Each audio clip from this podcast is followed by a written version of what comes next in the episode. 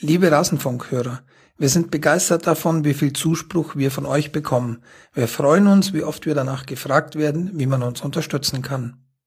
Aktuell stehen wir als Gesellschaft vor einer riesigen Herausforderung. Unzählige Menschen sehen in eine ungewisse Zukunft, vertrieben aus dem eigenen Land. Ihnen eine Perspektive zu bieten, ist unsere Aufgabe. Deshalb bitten wir euch, helft Flüchtlingen, egal ob vor Ort oder als Spende, und lasst ihnen das zuteilkommen, was ihr uns geben wolltet. Auf unserer Homepage unter rasenfunk.de findet ihr zwei mögliche Spendenziele. Wir freuen uns über jeden Beitrag. Vielen Dank.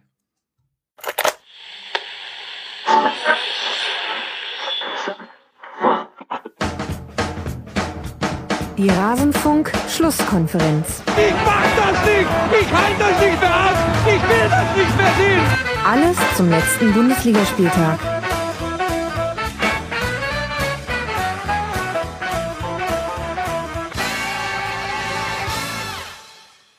Hallo, ihr hört die Schlusskonferenz, den Rasenfunk. Wir reden über den Bundesligaspieltag. Mein Name ist Max Jakob Ost. Bei Twitter bin ich der Netzer und ich habe heute zwei Gäste an meiner Seite, die ich euch nicht vorenthalten möchte, denn dann wäre das auch eine sehr kurze Sendung. Zum einen Peter Ahrens von Spiegel Online, Gladbach Ultra durch und durch. Hallo Peter, schön, dass du hier bist. Äh, Fühle ich mich jetzt wiedererkannt? Doch, ja, irgendwie schon. Hallo. Spiegel Online stimmt, ja.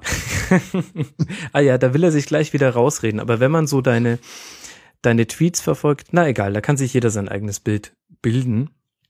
Damit wäre schon der erste Schwerpunkt, den wir in dieser Sendung legen wollen, klar. Wir wollen über Gladbach reden und wir wollen auch über den HSV reden. Und dafür habe ich mir Sven Schulze vom HSV Talk von meinsportradio.de eingeladen, auf Twitter als SvenGZ. Hallo Sven. Hallo Max, moin Peter. Hi Sven. Sehr schön, dass ihr beide mit dabei seid. Und ich würde sagen, lasst uns gar nicht viel Zeit verlieren, sondern direkt in den Spieltag starten. Und da gab es die äh, ja, Sensation, äh, Weltneuheit. Ähm, alle Planetensysteme kamen kurz zum Stehen. Denn tatsächlich, der FC Bayern München hat verloren gegen die Borussia aus Mönchengladbach. Und Peter, du hast jetzt, ich würde mal sagen, 90 bis 180 Minuten, uns das in aller Ausführlichkeit mal zu erklären. Was war da los? Es kehrt halt Normalität ein. Ne? Das also jetzt.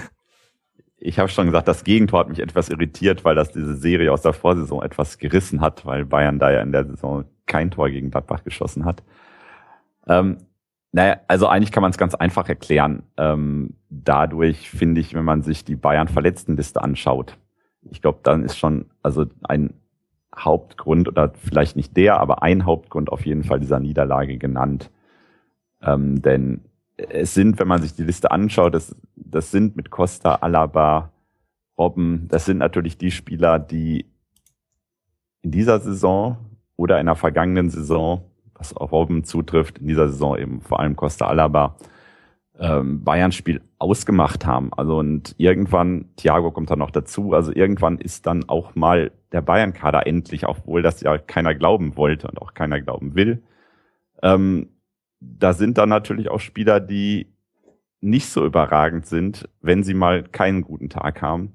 Mhm. Äh, und die waren, glaube ich, gestern so in der Hauptzahl auf dem Platz. Mario Götze fehlt auch noch, äh, den vergisst man ja fast inzwischen schon.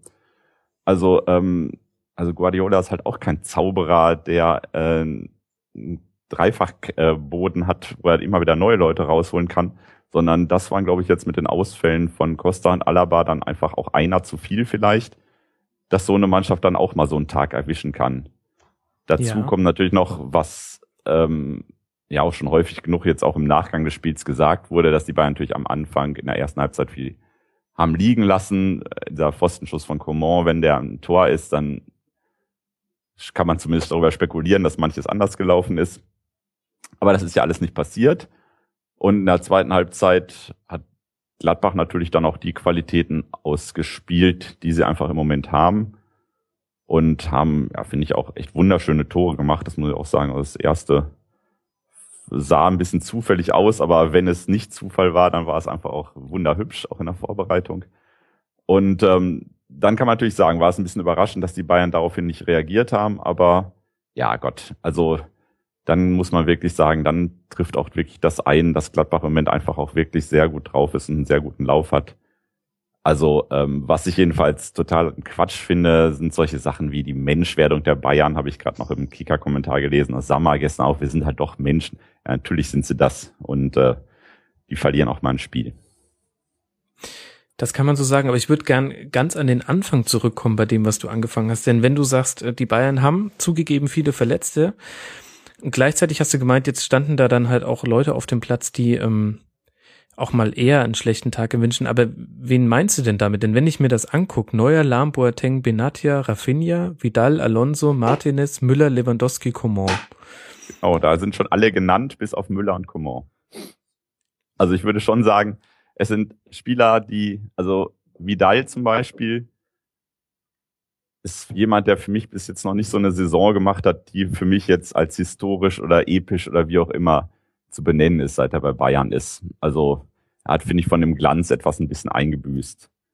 Ähm, Lahm ist jemand, der auch inzwischen halt nicht, der ihm natürlich immer zuverlässig ist und immer solide ist, aber dem ich das Prädikat überragend jetzt auch nicht mehr Woche für Woche anhängen würde, was in den vergangenen Jahren sicherlich auch mal anders war. Ähm, Lewandowski hat so eine kleine Delle im Moment, die, die also er hat einfach seine Überform ein bisschen eingebüßt, finde ich. Und ähm, selbst jemand wie Boateng, der natürlich immer noch Leistung bringt, wie man auch immer gesehen hat, wenn man mal ausgewechselt wurde, dass dann die Abwehr dann auch ein bisschen weiter schwächelte. Ähm, war jetzt gestern auch nicht so überragend und hat vielleicht auch im Moment so einen kleinen, ja, ist natürlich alles auf dem Niveau natürlich immer relativ, aber ist jedenfalls auch fand ich ihn jetzt seit in zwei, drei Wochen nicht mehr so auf diesem Level, wie ich ihn sonst sehe. Ich sehe ihn immer noch, also finde ich auch in der Nationalmannschaft als dermaßen outstanding und überragend, ähm, dass man an ihn auch ein anderes Niveau anlegt und finde, da ist er auch jetzt ein bisschen drunter geblieben, einige Male. Das ausgemacht, oder?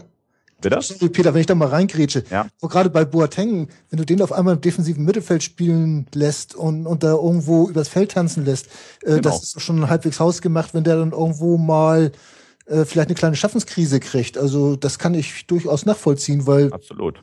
ne? Und Ja. wenn ich noch was sagen darf, äh, André Schubert hat gesagt, dass ihm die Außenspieler, die Offensiven so ein bisschen ausgegangen sind. Das wirst du wahrscheinlich unterstreichen können. Äh, und hat daraufhin das System umgestellt und haben das eigentlich sehr geschickt gemacht. Ich denke mal, dass Pep Guardiola äh, auf jeden Fall die Möglichkeit hat, auch wenn natürlich äh, die Personallage nicht gerade rosig ist bei den Bayern, zugegeben, aber trotzdem hätte er die Möglichkeit gehabt äh, oder hat auch die Möglichkeit gehabt, eine vernünftige Mannschaft aufzustellen. Bayern hat in der ersten Halbzeit eigentlich überzeugend gespielt, würde ich sagen. Äh, und insofern würde ich diese verletzten Misere gar nicht so überthematisieren wollen. Äh, sie haben einfach, was vielleicht zur Menschwerdung gehört, äh, mal Schwächen gezeigt, Schwächen im Abschluss gezeigt. Und vor allen Dingen, was ich maßgeblich fand, ist, dass sie nach dem 1 zu 0 wirklich eine Viertelstunde äh, ja die Fassung und, und, und sich selbst verloren haben. Das fand ich eigentlich das Bemerkenswerte an diesem Spiel, dass sie nach der Niederlage, die sie vielleicht, äh, äh, nach der Niederlage, nach dem Rückstand, äh, erstmal wirklich die Fassung verloren haben und sich dann gleich noch zwei Dinge eingefangen haben. Das fand ich und ja, ja noch das eine Ding von, von, ich weiß nicht mehr, wer das war, Stindl, glaube ich, äh, was noch an die Latte gegangen ist. Also das fand Boah, ich bemerkenswert. Der Rest würde ich als Ausrede oder Erklärung auch gar nicht herholen wollen. Mhm, mhm. Ja, aber also ich würde schon sagen, diese Bayern-Mannschaft, die gestern gespielt hat, die verdient jetzt nicht unbedingt das Prädikat überragend und überirdisch. Und ähm, dafür waren wirklich ähm, äh, solche Leute wie Costa und Alaba in diesen Wochen mitverantwortlich, hauptverantwortlich. Und von daher würde ich sagen, hat man das Fehlen doch schon sehr deutlich gemerkt. Thiago kommt noch dazu. Ja. Mhm. Ist ja auch insofern irgendwie ein schwierig zu bewertendes Spiel, weil es doch sehr komplex ist von allen Seiten zu betrachten. Also zum einen ist es so, dass die Bayern natürlich auch ähm, ein bisschen Abschlusspech in der ersten Halbzeit haben, dann kann das Spiel anders laufen. Gleichzeitig ist aber, wenn man darauf hinweist, macht man die sehr, sehr gute Leistung Gladbachs lässt man auch ein bisschen in den Hintergrund rücken. Denn gerade auch in der ersten Halbzeit, wo sie zwar Chancen zugelassen haben, vor allem über die Seite von Elvedi gegen Coman kam da ja wirklich viel zustande. Aber auch da haben sie es ja geschafft, dass Neuer zum Beispiel unglaublich viele lange Bälle schlagen musste, weil sie einfach sehr konsequent vorne die Anspielstation zugestellt haben. Also sie haben auch sehr mutig gespielt. Jetzt haben wir dich ja unter anderem mit einem Schwerpunkt auf Gladbach hier und jetzt hast du, finde ich gar nicht so schlimm, aber du hast erstmal nur Mhm. über die Bayern geredet, äh, Ja. passiert selbst im Doppelpass hin und wieder mal. Aber lass uns doch mal auch auf Gladbach gucken. Wie hast du denn die Umstellungen von Schubert empfunden und hättest du sowas von ihm erwartet in so einem Spiel? Also Elvedi fand ich schon sehr überraschend.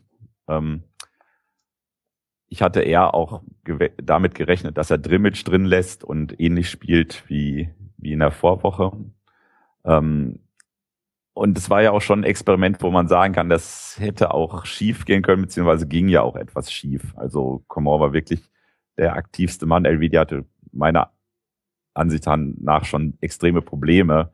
Äh, hat dann ja auch offensiv sich zwar auch mal eingeschaltet und auch einmal so einen Distanzschuss losgelassen, aber ähm, äh, da hätte einfach auch was passieren können und es wäre ja auch fast was passiert. Also mutig auf jeden Fall, aber wie es halt auch immer ist bei Experimenten, die haben halt auch oft das äh, Risiko und die Gefahr, dass sie auch nach hinten losgehen können. Und äh, da hat die Borussia natürlich auch schon Glück gehabt.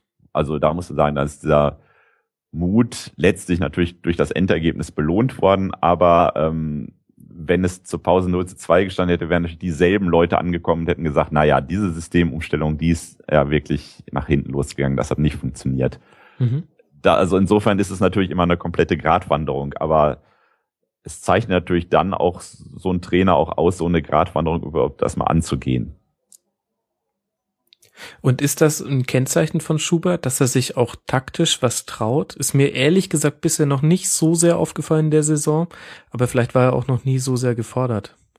er war noch nie so gefordert, aber man kann natürlich schon so sagen, dass die, die Maßnahmen, die er ergriffen hat, wenn es auch manchmal eher kosmetisch wirkte oder vielleicht nicht so durchgreifend wirkte, die haben natürlich schon funktioniert. Anders ist ja auch dieser Mentalitätswandel und auch dieser äh, Resultatswandel ja auch gar nicht zu erklären. Also ähm, auf diesem Fundament, was Favre gebaut hat, aufzubauen und dann eben ja so ein bisschen nicht chirurgisch einzugreifen, sondern eher ein bisschen kosmetisch Einzelsachen umzustellen, ein, zwei Personalien zu ändern, Stindel nach vorne zu packen und solche Sachen. Ähm, es einfach bis jetzt einfach fast alles funktioniert. Ist mir selbst komplett unheimlich. Also ähm, dieses, ich erkenne ja meine Mannschaft manchmal nicht wieder, aber es ist natürlich letztlich eine Weiterentwicklung, eine Entwicklung, die es seit, ja, ja eigentlich seit fünf Jahren gibt, die jetzt quasi und da ist Schubert wahrscheinlich offenbar tatsächlich der Richtige, das auch entsprechend weiterzuführen und die, ja, die Regressionselemente, die durch die Dauerzeit Favre dann vielleicht sich eingeschlichen haben, dann auch zu beenden und äh, ins Positive wieder zu wenden.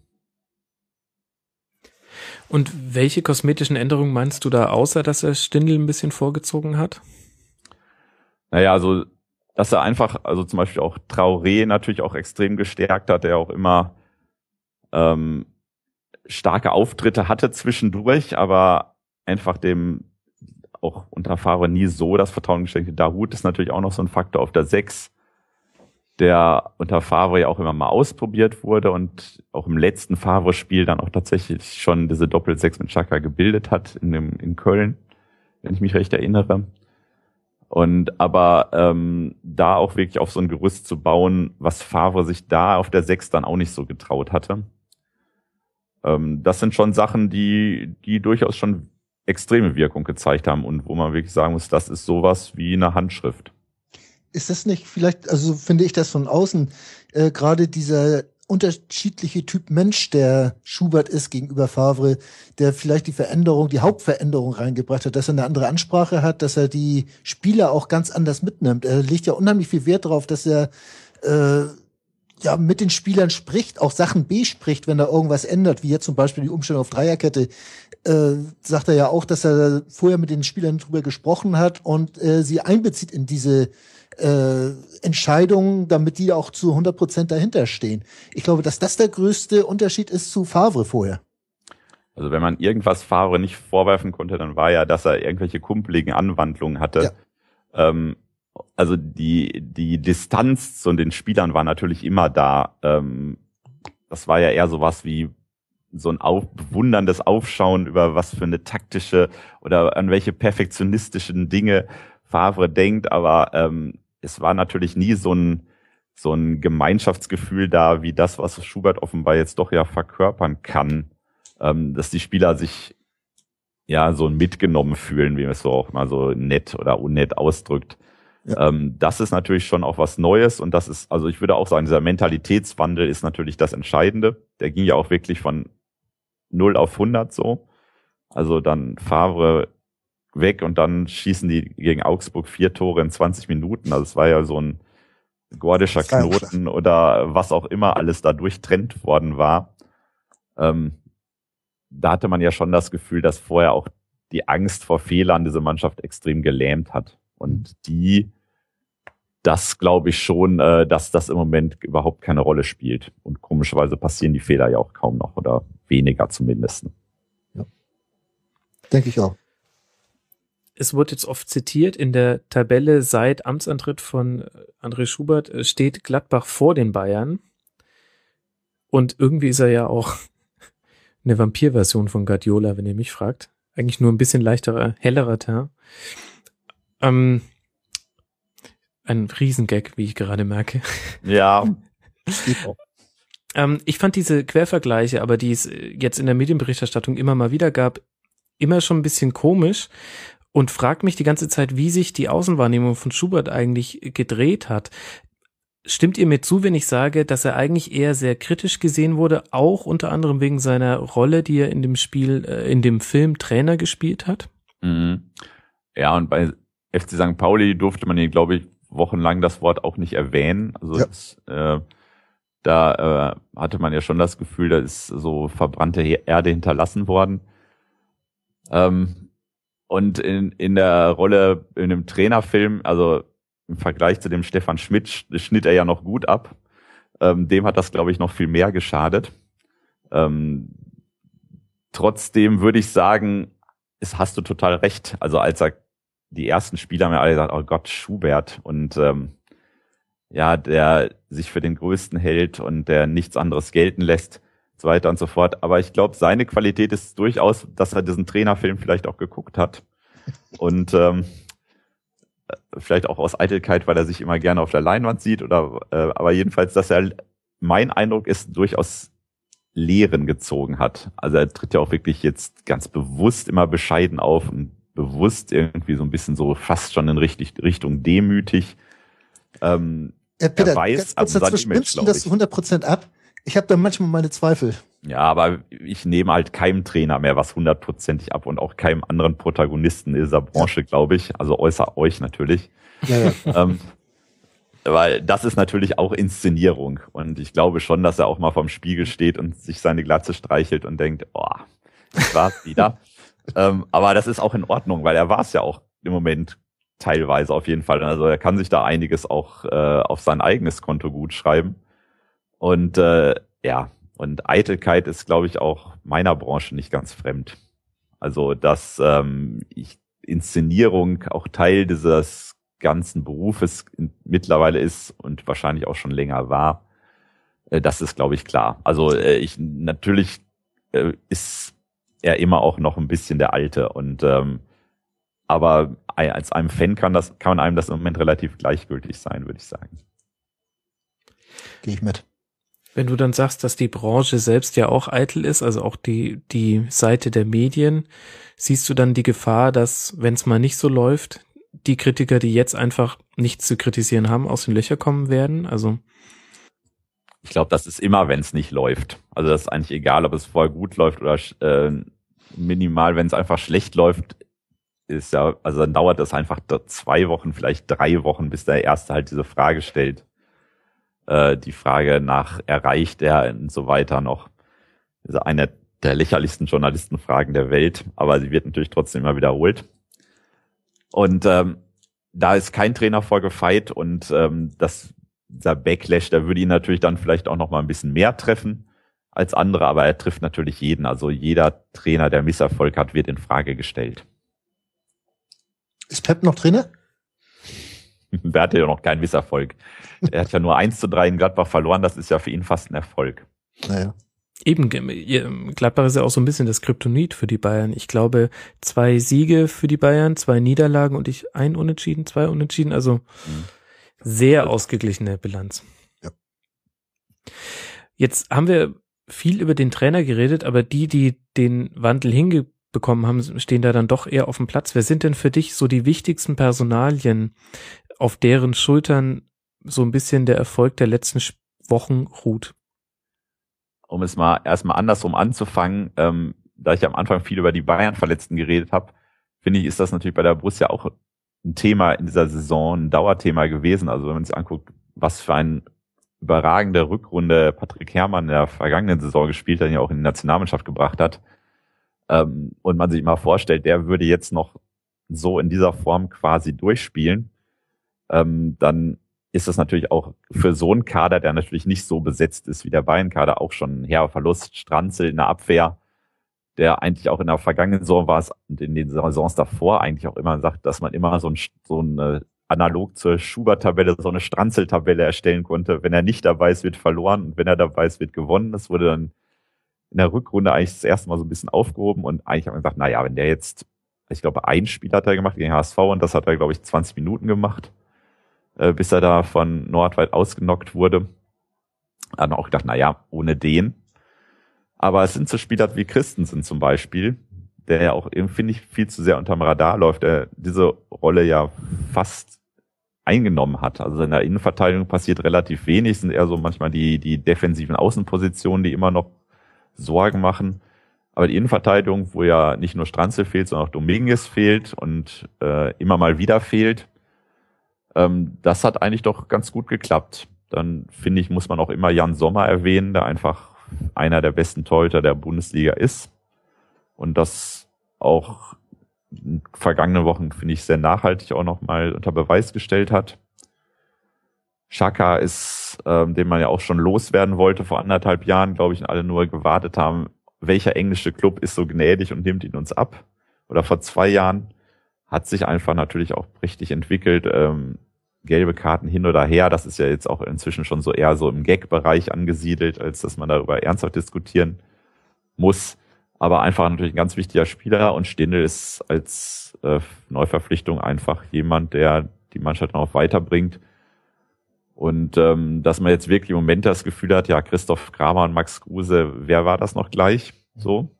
Und das ist natürlich auch schon äh, ein Verdienst, und eine Qualität, die man so einer Mannschaft natürlich auch nicht zugetraut hätte. Ich am Anfang der Saison, in dem ich ja Gott sei Dank nicht am Rasenfunk teilgenommen habe. Das Hast dich gut rausgeredet damals. Ja, für diesen Spieltag aufbewahrt. Ähm, in Anführungszeichen Spätdienst hattest du, glaube ich. Ja, genau. Hm, habe ich öfter. ja, schon klar. ähm, hätte ich auch gedacht, ja, diese Lücke, das wird also mindestens ein halbes Jahr dauern, bis man, also gerade auch Kramer, der dir alles zugelaufen hat, bis man den ersetzt hat, oder Kruse, der einfach auch so, ein, so eine coole Socke ist, dass er einfach immer Tore macht, ähm, auch wenn es mal nicht so läuft, ein 1-0 erzielt, wenn das Spiel dann auch 1-0 ausgeht.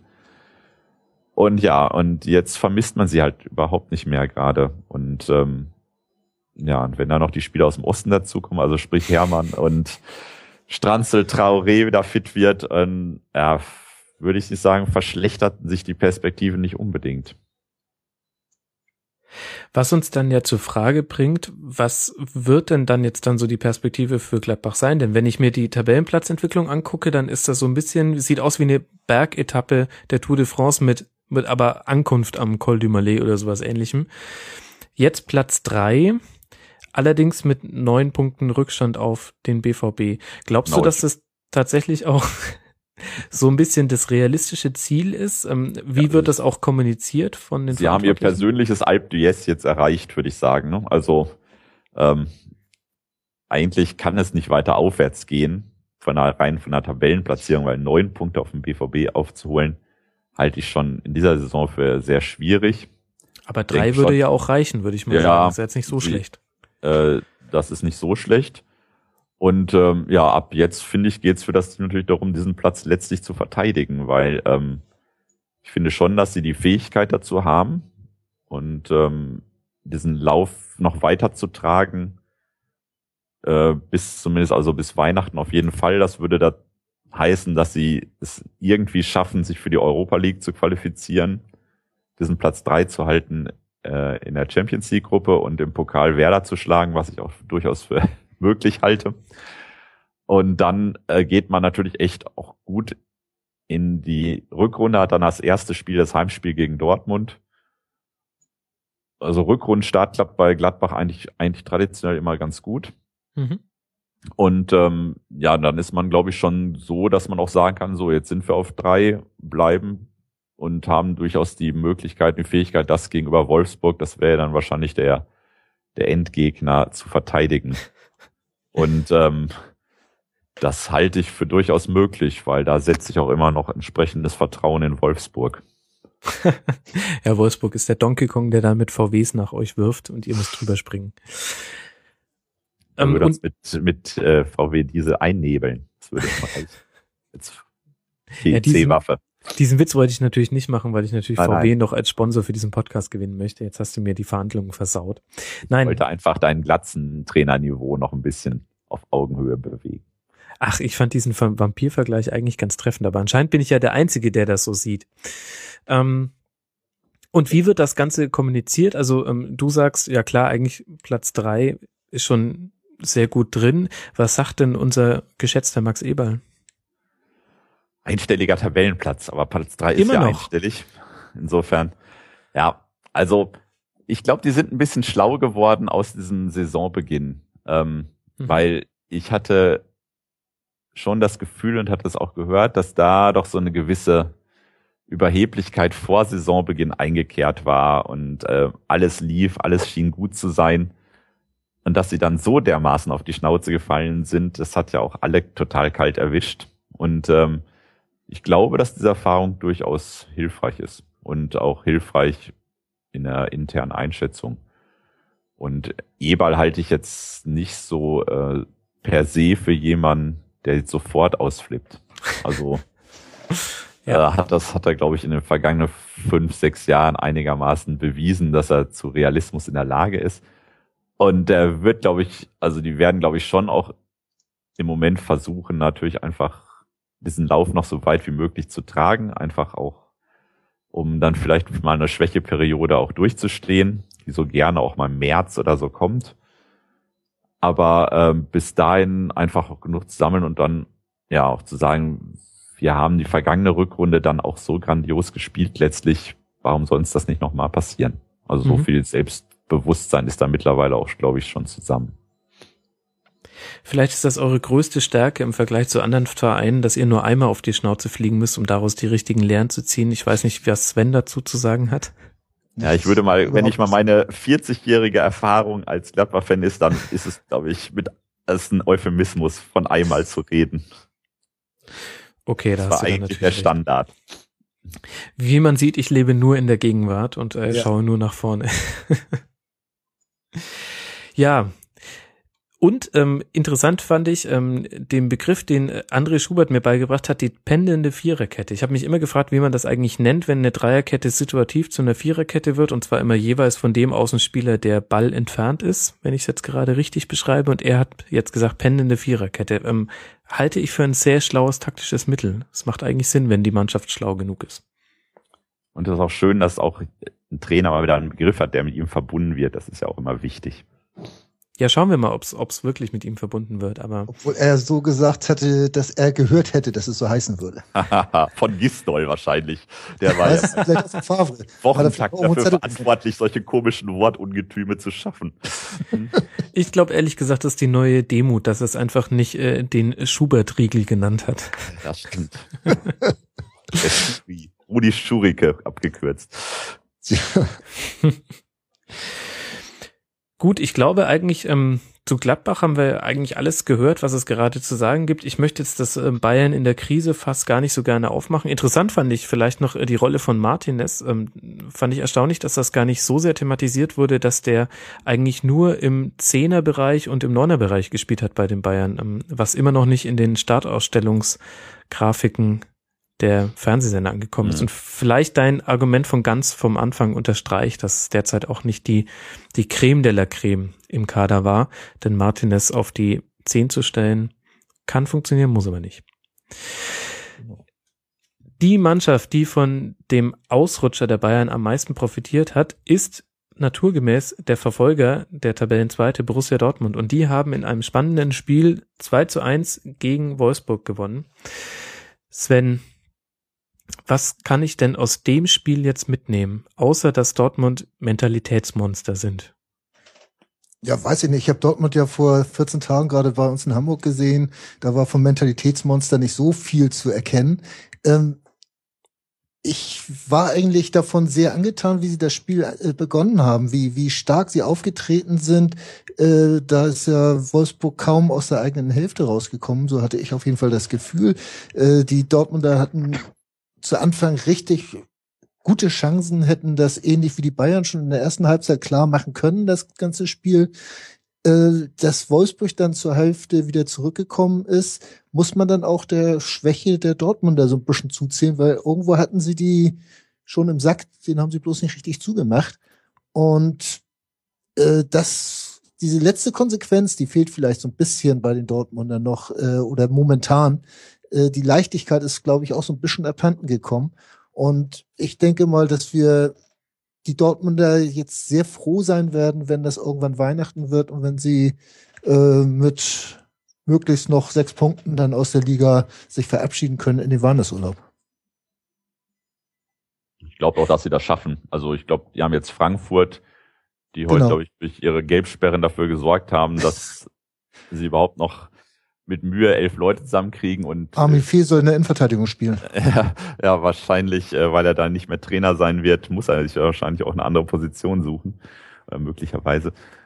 Ähm, also ich glaube schon, dass, also ich finde dass wenn das total auch so, dass diese, wenn man so eine Schubert-Kurve macht, dann auch vielleicht so eine Tuchelkurve macht, die wirklich nur ganz flach ein bisschen, sag mal, stagniert, vielleicht auch ein bisschen äh, stagniert, ein bisschen nach unten geht aber ja, trotzdem muss man natürlich auch erstmal in Wolfsburg gewinnen. Man muss vor allem auch immer die Chutzpe haben, nach dem 1 zu 1 im 90. dann nochmal anzugreifen und zu versuchen, noch was zu reißen. Weil normalerweise, also ist ja das, dann lässt man einfach normal die Köpfe hängen, denkt, na jetzt 1-1 und wir können vielleicht noch froh sein, wenn es 1 bleibt, weil einen Angriff haben die noch, so Manchester 99 mäßig.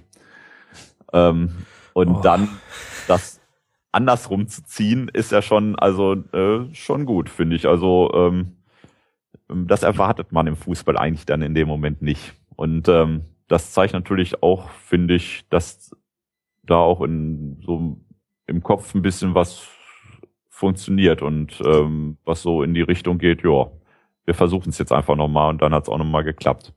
Natürlich können sie sich auch auf ihre Qualität verlassen, wenn du siehst, was da im Mittelfeld gerade so rumkriecht, das ist ja schon hohe Fußballkunst und äh, bloß ich habe so das Gefühl, und das meinte ich eben, dass, dass die Anfangseuphorie, diese Tuchel-Euphorie so allmählich in ein tägliches Einerlei übergeht, äh, dass man sich auch an den eigenen Erfolg so ein bisschen gewöhnt hat, sich da nicht mehr selbst dran berauscht und dass da so ein bisschen Normalität angeht und jetzt gilt es halt immer wieder, sich so zu 100 und vielleicht 101 Prozent auf das nächste Spiel zu motivieren und zu konzentrieren.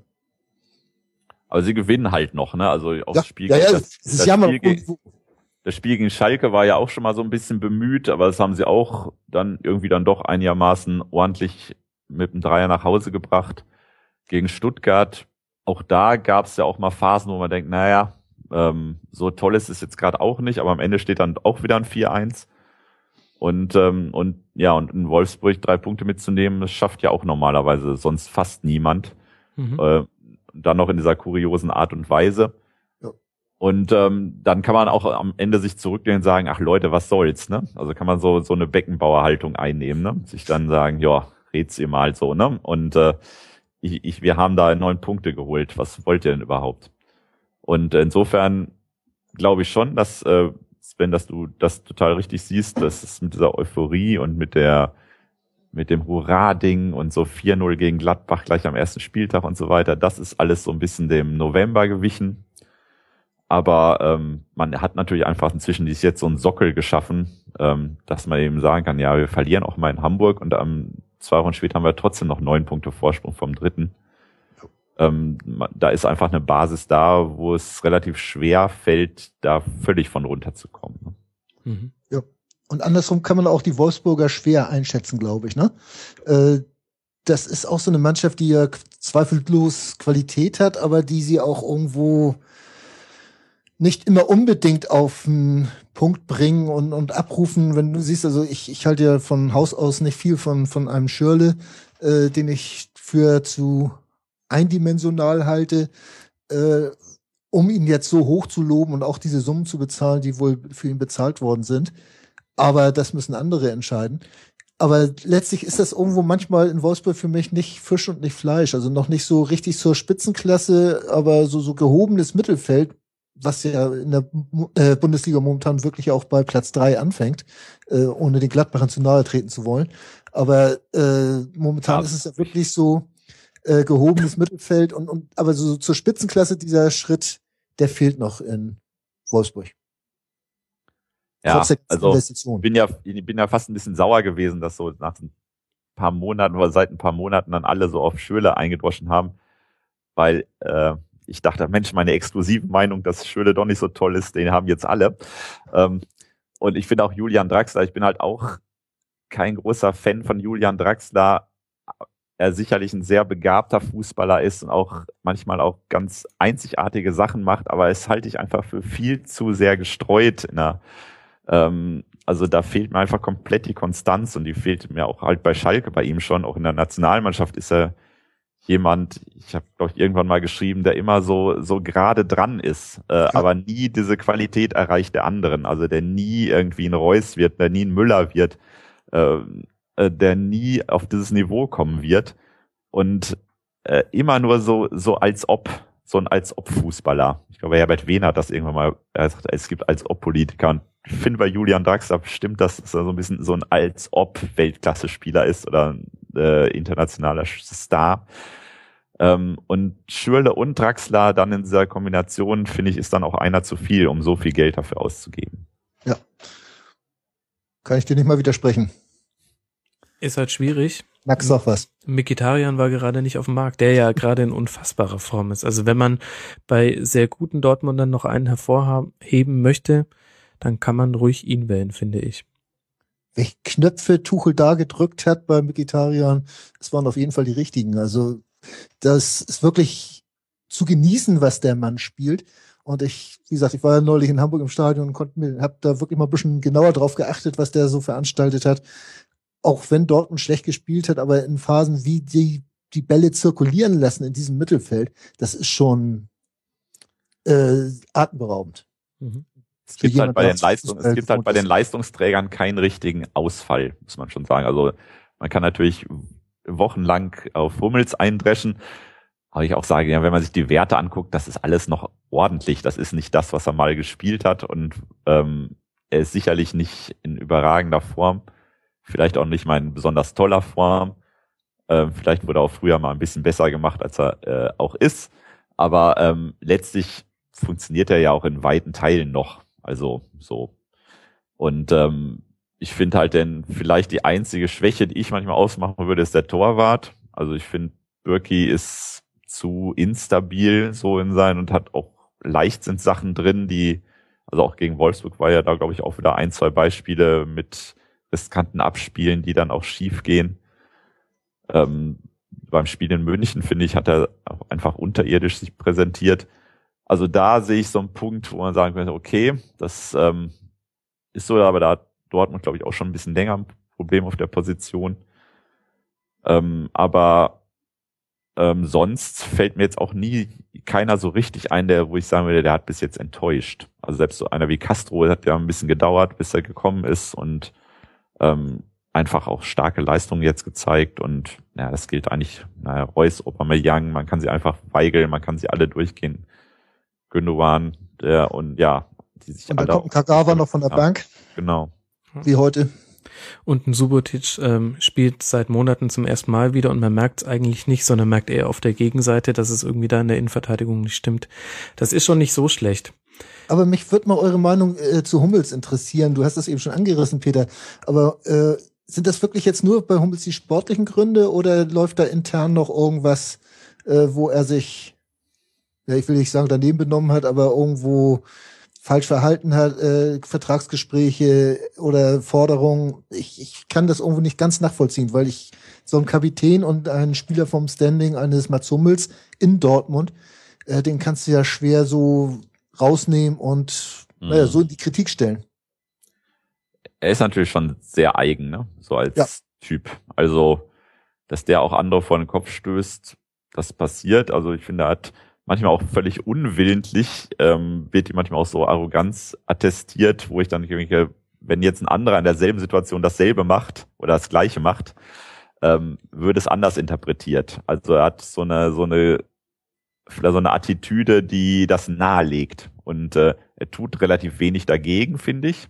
Also, ne, also er ist da nicht der demütige Schubert, sondern im Gegenteil, er finde ich schon, er befeuert das auch. Ähm, und er wirkt dann halt auch, also ich finde schon so in der Kritik eher maulig, ähm, weniger ähm, so wie so ein PR-Stratege dann raten würde, geh mal offensiv damit um und aber geh auf die Leute zu und gesteh was ein und äh, du musst ja nicht das eingestehen, was du wirklich denkst, so, aber so halt so so, was so eine gewisse Strat ah, was anbieten, genau so eine gewisse Strategie einfach zu fahren. Das vermisse ich bei ihm schon. Das kann man dann natürlich sagen, ja Mensch, dann kommen wieder die anderen von der anderen Seite. Ihr wollt doch eben die Fußballer, die auch Ecken und Kanten haben. Jetzt Ecken und Kanten finde ich aber auch schon übertrieben bei Hummels so, ne? Also es ist halt manchmal nur so ein, manchmal auch so ein verzogenes Benehmen dann manchmal auch, ne? So, äh, auch gegenüber Fans oder so. Das kommt das ja auch vor. Ja, also insofern, ähm, Nee, aber ich dachte es sicherlich gerade, viele, dass sich viele ihm das gönnen, so, ne? Auch. Ja. ich dachte auch, dass er vielleicht mit Tuchel aneinander geraten ist, Peter. Ja. Intern. Ja. Weiß ich nicht. Also ähm, das weiß ich einfach nicht, weil ich dann auch so äh, bei den Interner bei Dortmund nicht so drin stecke. Aber ähm, von der reinen Persönlichkeitsstruktur der beiden, ja, kann, ist das natürlich absolut vorstellbar. Ne? Gut. Also würde ich das überhaupt nicht ausschließen. Viel Spekulation halt irgendwie mit dabei. Ähm, Fakt ist, ähm, nicht die Hammerleistung, aber auch nicht ähm, die unterirdischen Leistungen gebracht. Es ist, ähm, aber es gibt halt bei manchen Spielern der Bundesliga in der Berichterstattung eher schwarz und eher weiß.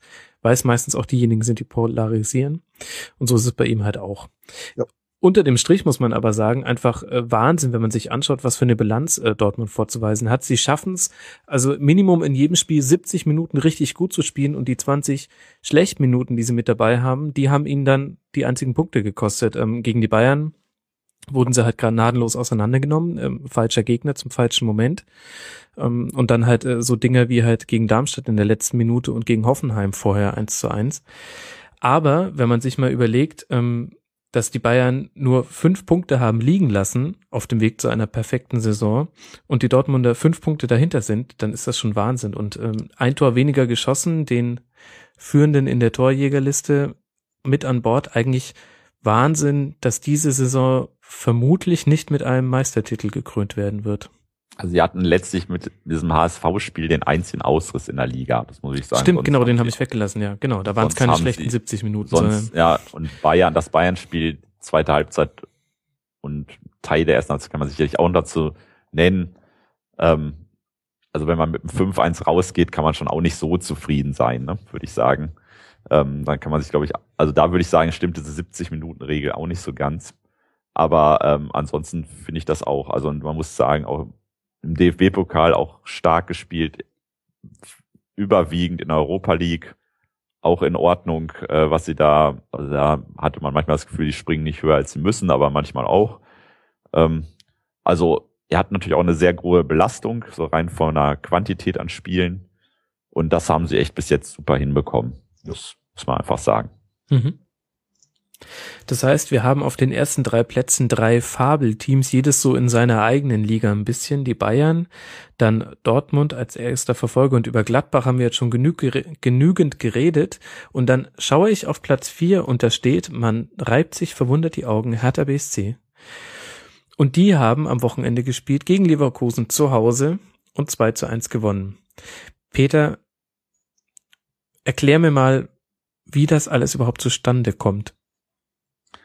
Also, wenn man sich in Berlin für die Hertha interessieren würde, würde ich sagen, ganz Berlin kann das auch nicht erklären. Aber ähm, es ist wirklich, es ist schon also muss ich sagen, ist schon gut. Es ist ein Zeichen dafür, was man so mit solider Arbeit und einem guten, aber nicht überragenden Team auch erreichen kann. Also ich würde auch sagen, das ist auch ihr persönliches IPS natürlich.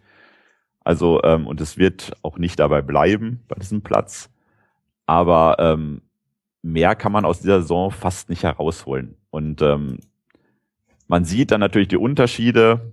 1 zu 4 zu Hause gegen Gladbach verloren, in Wolfsburg verloren, in München verloren, Dortmund, ähm, dass da eben dann natürlich noch so ein Gap einfach ist.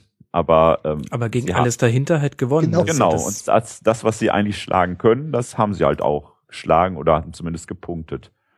Und, und man ist ja bei Hertha immer so geneigt zu sagen, dass der Gegner gerade nicht gut war, wie jetzt zum Beispiel Leverkusen, dann ist gut, da kommt jetzt die rote Karte noch dazu. Aber äh, man ist immer geneigt, dass der Gegner dann schlecht gespielt hat. Aber ich glaube, Hertha ist einfach so ein so ekelhaftes Team zu also mhm. so ekelhaft zu bespielendes Team, äh, dass man als Gegner da auch schlecht aussieht, wenn du nicht diese herausragenden Fähigkeiten hast, wie die Teams, die du eben aufgezählt hast. Und die Ergebnisse waren ja auch immer, es waren immer meist knappe Siege, also viel 1-0, 2-1. Zwischen es gab, glaube ich, auch mal ein 3-0 gegen irgendeinen Gegner in dieser Saison. Gab's Aber nicht. sonst äh, war es ja eher so, dass man eben sagt, so, äh, wir äh, holen da wirklich das Optimum raus und wir schießen ein Tor mehr. Ne? Und ähm, ja. das ist so ein, so ein altes, also man fühlte sich ja manchmal schon so an Hertha unter Favre erinnert. Das ging ja auch meistens 1 zu 0 aus Tor Pantelic oder äh, Voronin. Ja. Ähm, also es ist wirklich so ein, so ein, also man muss schon sagen, Hochachtung. Also es Aber keiner kann es erklären. Ja, ich weiß nicht, ob Paldadei das wüsste, ob Michael Preetz es erklären könnte, weiß ich auch nicht. Glaube ich nicht. Sorry. Also wir hatten ja in der letzten Sendung erst mit Marc Schwitzky einen Hertha-Experten zu Gast und der hat eigentlich schon einige Punkte angesprochen, die man wirklich konstatieren kann. Also zum einen entwickelt da der tatsächlich immer einen Matchplan pro Gegner und ähm, das, das reicht dann in der Bundesliga von 2015 auch schon wieder sich zu unterscheiden. Denn meistens sieht der Matchplan bei allen Mannschaften gleich aus. Ähm, schnelle Konter und hinten kompakt stehen. Und er hat tatsächlich auch ähm, immer wieder Wechsel in der Formation vorgenommen und auch in, im taktischen System, um sich einzustellen auf die Gegner.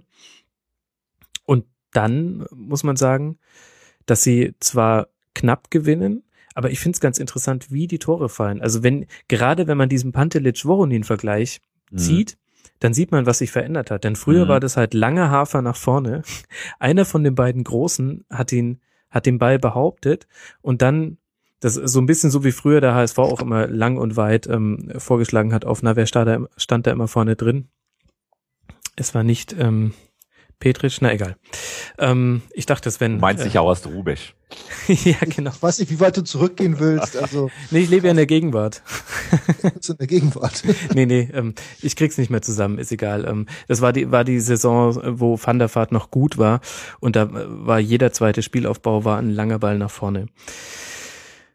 Ähm, aber sie, sie haben wirklich jetzt auch spielerische Elemente in ihrem in ihrem Spiel. Ähm, die Neuzugänge funktionieren hervorragend. Und, und sie nutzen die Schwächen der Gegner wirklich sehr konsequent aus. Es gibt selten Spiele, wo sie das nicht tun. Ich fand das jetzt zum Beispiel auch gegen Leverkusen beim 1 zu 0, hat man das ganz gut gesehen. Mhm. Meiner Meinung nach war da wesentlich für das Zustandekommen des Treffers, dass Metade, der zweite Innenverteidiger, gerade verletzt behandelt wurde. Ja. Und genau an die Position haben sie gespielt, ob es jetzt gewollt war oder nicht, aber immerhin haben sie es geschafft, in dem Moment eine Chance zu kreieren, die dann zum 1 zu 0 führt. Ja, die Umstände für sich ausgenutzt und äh, das haben sie auch, ich habe ja drei Tore dann auch sehen müssen, äh, da auch sehr konsequent gemacht. Ne? Die, und vor Dingen, was sie auch auszeichnet, das ist eine relativ hohe Effektivität dabei. Und das nicht über ein Spiel, sondern jetzt über die gesamte Saison. Sie brauchen ja nicht viele Chancen, um Tore zu erzielen. Und ich denke mal, wenn man eine Effektivitätsstatistik jetzt hätte, ich habe sie gerade nicht vorliegen, dann wären sie da sehr weit oben. Ja, und mhm. ich finde auch, dass was Dada einfach auch gut hinbekommen hat, den Leuten die Qualität wieder zurückzugeben, die sie ja eigentlich haben. Also Leute wie Kalu und Ibisevic sind ja eigentlich Tormacher immer, also immer gewesen, bis auf, dass sie dann zwischendurch, also Ibisevic schien das ja völlig eingebüßt zu haben und Kalu hatte auch extreme Durchhänge auch bei diversen Clubs. Aber äh, man weiß ja eigentlich, dass die Tore machen können und auch viele Tore machen können.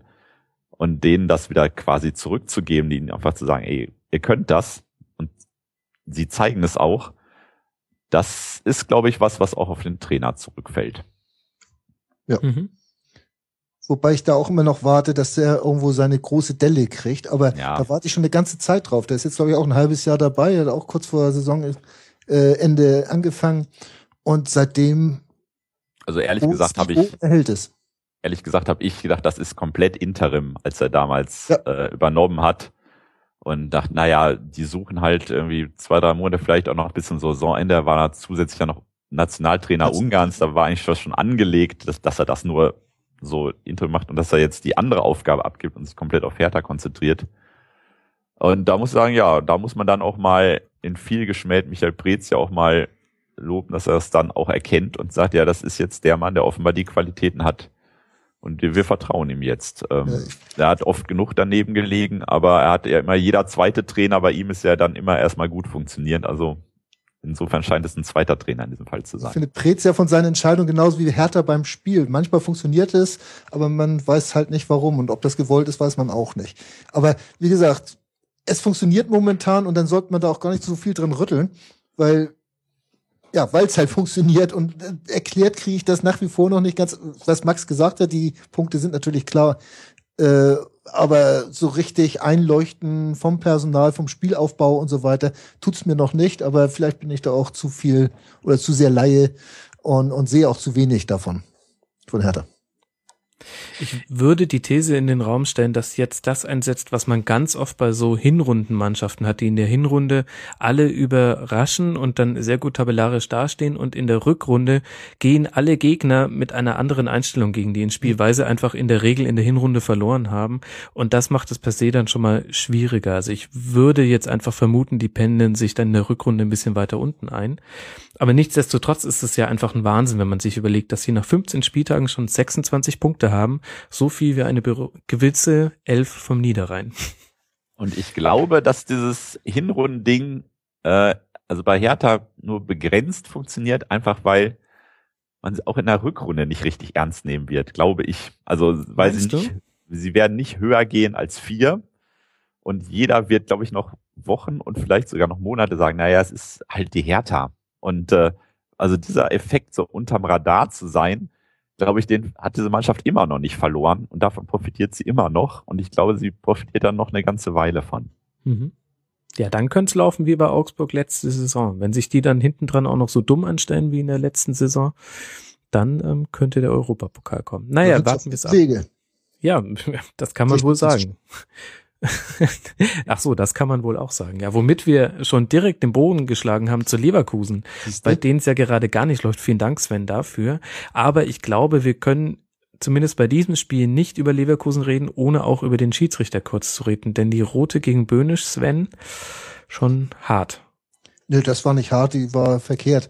Äh, das war allerdings von der Wahrnehmung vielleicht nachvollziehbar, was der Schiedsrichter da gesehen hat. Aber äh, dass halt der Böhnisch den mit einem rechten Fuß, das, der rechte war, glaube ich, gestreckt und mit dem linken hat ihn erwischt. Mhm. Äh, das sind solche Sachen, die du dann in der, äh, in der ersten äh, Aufnahme auch nicht gesehen hast, sondern das hast du dann schön bei der Zeitlupe aufbearbeitet gekriegt. Und dann hast du natürlich auch gesehen, dass es total verkehrt war. Aber also ich glaube, dass man, dass da der Schiedsrichter einfach die falsche Wahrnehmung hatte. Und das kann ich sogar halbwegs nachvollziehen, weil ich sie im ersten Moment auch hatte. Das stimmt. Andererseits, glaube ich, hat man diese andere Wahrnehmung auch gehabt, weil man natürlich die Draufsicht hatte, so von ja. oben, äh, diese klassische Fernsehsicht.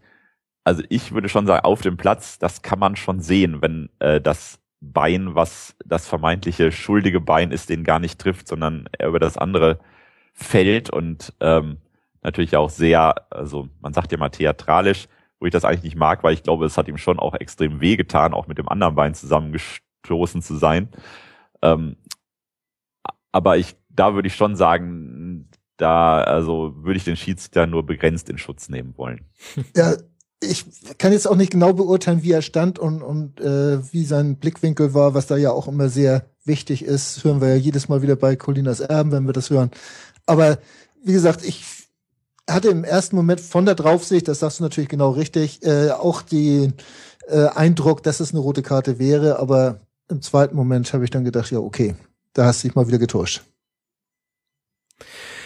Und dann eben Leverkusen in Unterzahl eigentlich gefährlicher als vorher, was aber auch so ein bisschen dem Hertha, wir liegen 1 zu 0 vorne Effekt ähm, ähm, ähm, beizuführen ist oder darin auch begründet liegt, dass es tatsächlich so ein härter Muster, dass sie, wenn sie führen, dann sich erstmal zurückziehen. Und ja, Chicharito irgendwie on fire bei Leverkusen und trotzdem kommen die nicht ins Rollen. Was sind denn dafür dann die Gründe, Peter? Der Hauptgrund ist natürlich derjenige, dass ich vor der Saison einen Artikel geschrieben habe, in dem ich Bayer zum ersten Herausforderer der Bayern äh, hochgeschrieben habe. Da war natürlich klar, dass es in die Richtung gehen musste. Deswegen habe ich dich am Anfang der Saison auch nicht eingeladen. ähm, und ansonsten, ja, es, es ist, glaube ich, so eine, so eine absolutes Konglomerat von Gründen. Das kann man, glaube ich, echt nicht äh, auf ein, zwei Punkte äh, begrenzen. Ähm, auch da ist natürlich auch wieder diese verletzten Frage spielt eine Rolle. Also Lars Bender zum Beispiel, der hat ganz wenig gespielt. Dann den eigentlichen Königstransfer, den sie ja so stolz verkündet haben, der im Mittelfeld aus Chile, der hat, glaube ich, das Kreuzband sich, glaube ich, sofort beim ersten Training gerissen oder irgendeine schwere Knieverletzung. Jedenfalls, der wird im März oder im April bestenfalls vielleicht nochmal auflaufen. Da ist natürlich was auch in der Saisonplanung schon ganz schnell erstmal perdu, was sowas angeht. Dazu sind natürlich viele Spieler, die, finde ich, überspielt sind, weil sie in der letzten Saison einfach so äh, heiß gelaufen sind, wie Bellarabi oder auch Hakan auch ein bisschen. Die hängen einfach durch und sie hängen halt konsequent durch, muss man sagen. Also Bellarabi ist so ein bisschen so ein Schürle äh, für Leverkusen. Kommt einfach nicht mehr auf dieses Niveau von der Vorsaison hat jetzt ungefähr wieder das Niveau bei Eintracht Braunschweig erreicht, würde man fast sagen. Jedenfalls ist nicht mehr die Stütze, der war einfach auch, also eine echte Trumpfkarte in der Vorsaison. Mhm. Kramer, von dem hätte ich einfach mehr er erwartet. Ähm, er macht, glaube ich, seine soliden Rollen und läuft wieder viel, aber ist diese Dominanz, die er bei Gladbach zum Beispiel ausgestrahlt hat, die geht ihm, glaube ich, total ab im Moment. Und ähm, dann ist natürlich auch dieses, dieses äh, Tempospiel von Schmidt einfach riskant. Also ähm, die Leute müssen komplett mitziehen und dann funktioniert es auch. Und wenn es einfach an ein, zwei Punkten hakt, dann bricht dieses ganze Gerüst auch so ein bisschen auseinander, weil es einfach so auf Tempo und auf Rennen, auf gemeinsames äh, nach vorne und nach hinten ausgerichtet ist. Ähm, in der Innenverteidigung, Toprak ist auch, äh, Toprak Spike, das war einfach in der Vorsaison ein Paar, was bis zu einem gewissen Punkt dann ja auch äh, funktioniert hat. Ähm, auch der ist schwer in die Saison gekommen, er ist verletzt und kommt, glaube ich, auch nicht mehr auf dieses, auf sein Level. Also es ist viel individuell, aber also ähm, gleichzeitig, wo Schmidt, man sagt, er hat jetzt zwei Jahre Zeit und ich war eigentlich davon ausgegangen, dass er in der zweiten Saison dieses sein System perfektioniert und seine Leute noch mehr darauf einschwört. Und das ist nicht passiert. Und äh, es hat mich selbst überrascht, aber ähm, hat jetzt auch so eine gewisse Eigendynamik des Negativen erreicht. Also Nächstes Spiel übrigens gegen Gladbach. Ja. Zum einen muss ich natürlich sagen, dass ich auch eben schnell nochmal geguckt habe, was ich damals noch getippt habe vor der Saison. Ich habe äh, auch den zweiten Platz getippt. Äh, aber ich habe so das Gefühl, dass dieses System äh, Schmidt einfach zu bekannt ist oder, oder man jetzt weiß, wie es bespielt werden muss. Dass sie auch irgendwo äh, durch, vielleicht auch durch den Abgang von Son äh, so, so ein bisschen diese, diese Unbekümmertheit verloren haben im Spiel nach vorne. Das sieht mir alles ein bisschen statischer aus als bislang. Mhm. Und auch irgendwo, ja, auch da natürlich Leichtigkeit weg. Natürlich ist die Leichtigkeit weg, wenn es momentan nicht läuft. Aber auch äh, bisschen verkrampfter das ganze Spiel nach vorne bringt. Also die, dieses, was du sagst, mit allem Mann nach vorne, allem Mann gegen den Ball, äh, das wirkt alles nicht mehr so so leicht wie noch im vergangenen Jahr. Und ich glaube, dass das der Hauptpunkt ist, das Hauptproblem ist, dass es momentan nicht läuft. Und auch die Umstellung in der Mannschaft hast du schön skizziert. Ist natürlich klar, das muss ich auch erstmal wieder einspielen und da sind Verletzung natürlich nicht gerade eingeplant. Und es, es schüchtert halt niemand mehr ein, habe ich das Gefühl. Ja, ne? genau das also, ist es. Ähm, ich glaube, jeder guckt jetzt auf ein Spiel und denkt, bei Leverkusen, na gut. Ähm, es, und in der Vorsaison war es dann schon so, dass man das Gefühl hat, ja, also da ist so eine Stampede unterwegs. Ähm, da muss man warten, bis der Rauch sich dann wieder verzogen hat, aber dann hat man dann noch zwei, drei Tore vielleicht kassiert. Mhm. Das Und ist so wie mittlerweile- nächsten Spieltag die Bayern sind, da fürchtet sich auch keiner mehr jetzt, wo man weiß, wie man gegen sie gewinnt. Genau. Also die werden jetzt die Entwicklung von Leverkusen nehmen. Genau. Ja. Jetzt, das hat man jetzt gerade auch beim 1 zu 2 gesehen. Das war ja eine Standardsituation für die Hertha und ich habe schon lange keine mehr so schlecht verteidigte Ecke gesehen. Das Ich- Tor muss nicht fallen, würde ich sagen. Ja. Genau zwingend, so, ne? so kann man es sagen. Hm. Siehst du denn defensive Ansätze von Roger Schmidt, die die These widerlegen, dass er nur ein Offensivtrainer ist?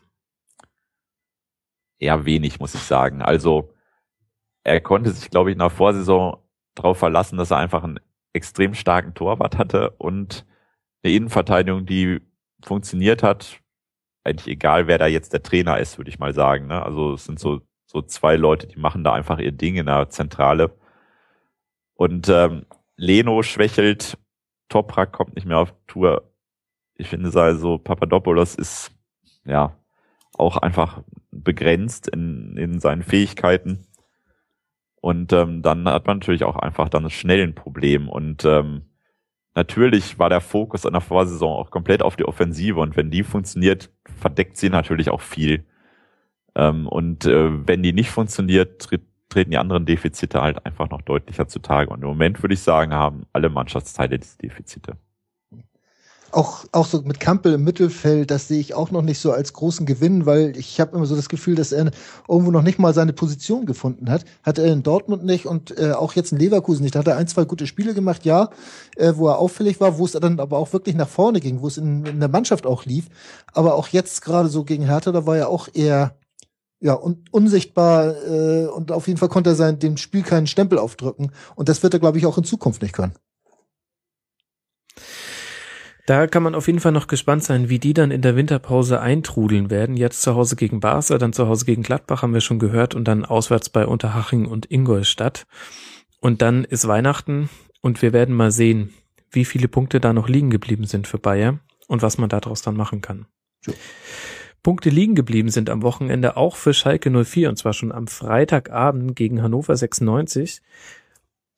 Und vielleicht bezeichnend für das Spiel, dass selten mehr über eine Fanchoreo gesprochen wurde Hm. und deren positive Auswirkung ist ja eigentlich auch mal ein schönes Thema, Peter. Ja, ähm, ich finde, das war auch, das hat Schalke ruhig auch mal verdient, dass man auch mal wieder positiv über sie schreibt und äh, es ist einfach relativ selten geworden in den letzten Wochen. Und ähm, aber ich finde halt, Schalke ist halt auch so eine Mannschaft, die solche Spiele auch immer mal wieder locker gewinnt. Also ähm, so eine Wundertüte, wo man halt nie weiß, jetzt geht's gegen Darmstadt unentschieden aus, äh, schießen sie in der ersten Viertelstunde drei Tore. Und wenn der Gegner schwach ist, und Hannover war an dem Abend, finde ich, weil gerade wenn man die vergangenen Wochen dann anlegt, ähm, echt nicht gut drauf, waren, haben einfach eine schwache Leistung geboten, dann haben die Schalke natürlich immer noch genug Leute, die auch wirklich Tore machen können. Geist wieder dabei und der einfach durchaus wichtig ist. Und ähm, dann, dann ist so ein Ergebnis, finde ich, auch folgerichtig. Und, äh, und ja, dass die Schalker Fans das noch irgendwie befeuert haben, das hat mir auch gefallen. Und ja, ich finde die Schalker Fans einfach letztlich gut. Also das passt zu denen. Ne? Also äh, da unterscheiden sich halt schon noch von vielen anderen Fankulturen. Obwohl ich auf Schalker Fans nicht gut zu sprechen bin, also gerade so die letzten Auftritte in Hamburg, die gerade am letzten Spieltag der letzten Saison, das war schon relativ unterirdisch, was sie da gemacht haben. Aber äh, diese auch. war großartig. Da gibt's keine zwei Meinungen. Und auch, dass die Mannschaft dann äh, nach dem Spiel mit den Fans gefeiert hat, finde ich absolut in Ordnung. Ähm, ich fand allerdings, dass Hannover zu Beginn des Spiels eigentlich gar nicht schlecht aussah. Das haben sie eigentlich relativ gut gemacht, aber haben äh, dann irgendwann entweder hat Schalke einen Schalter umgelegt und ein Mittel gefunden oder Hannover hat irgendwo Angst vor der eigenen Courage gehabt. Äh, das glaubte ich nämlich eher gesehen zu haben, weil äh, so die erste Viertelstunde oder so, da war das absolut in Ordnung. Und dann kam aber Han äh, Schalke immer stärker auf und hat Hannover dann wirklich auch alt aussehen lassen. Äh, dass da überhaupt noch das 2-1 gefallen ist, das war natürlich auch wieder so ein äh, Etappenwitz, sage ich einfach mal. Hätte ja gar nicht mehr sein dürfen. Die waren ja eigentlich schon klinisch tot, äh, Hannover nach dem 2 zu 0. Aber äh, wie gesagt, zu Anfang habe ich noch gesagt, oh Mensch, Hannover, das sieht gar nicht so schlecht aus. Und dann hat sich Sobirk verwechselt, äh, äh, ver, verletzt. Verletzt. ja, verwechselt hat er sich gegen Benchop. Ja, vielleicht bezeichnet dafür, dass ja auch der sogenannte Dosenöffner ein Elfmeter war, ein eindeutiger, denke ich. Mhm. Da hat sich Marcello zum wiederholten Male jetzt nicht so allzu clever angestellt im eigenen 16er. Ähm, und vielleicht auch ähm, sinnbildlich, dass Johannes Geist der Schütze war. Ich glaube, dass die Rückkehr von ihm jetzt ganz wichtig ist auf Schalke, denn so ein bisschen hatte man den Eindruck, trotz der guten Ergebnisse laufen die gerade in der Offensive auf der letzten Rille und es liegt wahnsinnig viel Verantwortung auf Meier und Sané, die halt einfach auch einfach unfassbar jung sind. Ja, und also ich finde halt, Sané ist echt schon noch immer noch eine der Entdeckungen der Saison und meine Prognose ist auch tatsächlich, dass er zum EM-Kader gehören wird, wenn er nicht komplett abbricht, weil ähm, nicht nur, weil Löw mit dem, seinem Papa zusammen den Sturm in Freiburg gebildet hat, sondern ähm, weil er, glaube ich, da auch immer so einen Impuls setzen will. Ja, vor allem so fette Wirtschaft gibt's beim DFB nicht. Da muss man keine ja, Angst haben. Nee, nee. Also da ist auch überhaupt nichts dran. ja. Ähm, ich spare jetzt jegliche Intensivrecherchen, hin, Hinweis und so weiter. Ähm, und ich finde, ähm, dass sie natürlich auch, also Schalke ist halt wirklich auch ein bisschen durch den Spielplan gebeutelt gewesen. Ne? Also erstens sie ein bisschen durch den Spielplan gepempert geworden, aber dann so ein, so ein Mittelbrett zu haben im Oktober, November, wo gerne ja auch mal die ersten Dellen einen guten Start dann auch kommen, dann eigentlich alle Top-Clubs nacheinander gehabt zu haben. Ähm, äh, das verzerrt dann auch vielleicht ein bisschen die Wahrnehmung und äh, verzerrt natürlich dann auch macht natürlich auch viel mehr schlechte Stimmung, wenn die Spiele dann alle verloren gehen quasi. Ähm, das sind dann so, so Wochen, äh, die, finde ich, so ein Team natürlich auch komplett runterziehen können. Ne? Also wenn dazwischen dann immer mal wieder so ein Spiel ist mit Hannover äh, eingestreut oder gegen Frankfurt, ähm, wo man dann mal eben so einen, so einen relativ ungefährdeten Sieg einfahren kann, dann erschönt das auch dann so ein bisschen das Bild. Aber wenn man dann viermal hintereinander quasi Gladbach kriegt dann noch Gladbach im Pokal, äh, Dortmund und Bayern. Und da, das kann man halt alles auch verlieren. Und dann sieht man halt einfach schlechter aus, als man ist.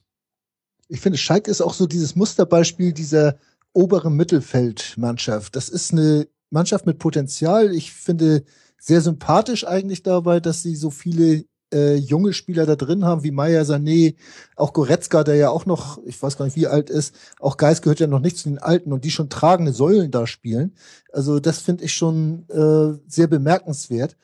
Aber äh, die, die, die letzte Klasse äh, spreche ich denen auch nicht ab, also äh, nicht zu das ist auch wieder so eine Mannschaft, die, ja, wenn sie irgendwann Fünfter wird, dann sagt man ja, fünf bis sieben, das, das passt schon irgendwie.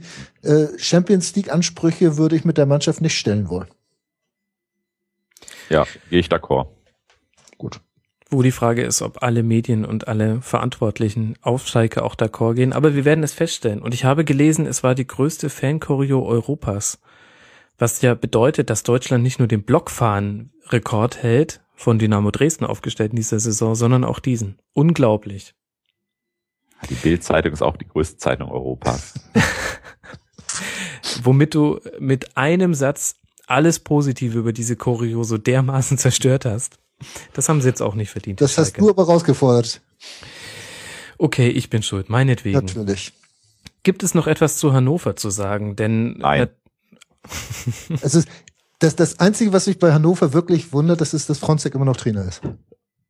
Ja, er gewinnt halt immer zu den richtigen Zeitpunkten. Und ich frage mich, vorhin habe ich ehrlich gesagt drüber nachgedacht, als Peter erzählt hat, wie sich die Außenwahrnehmung von André Schubert gedreht hat, warum nicht eigentlich dasselbe bei Fronzek mal eintreten könnte, der auch ja eine extrem schlechte Außenwahrnehmung hat, auch unterstützt durch schlechte Ergebnisse.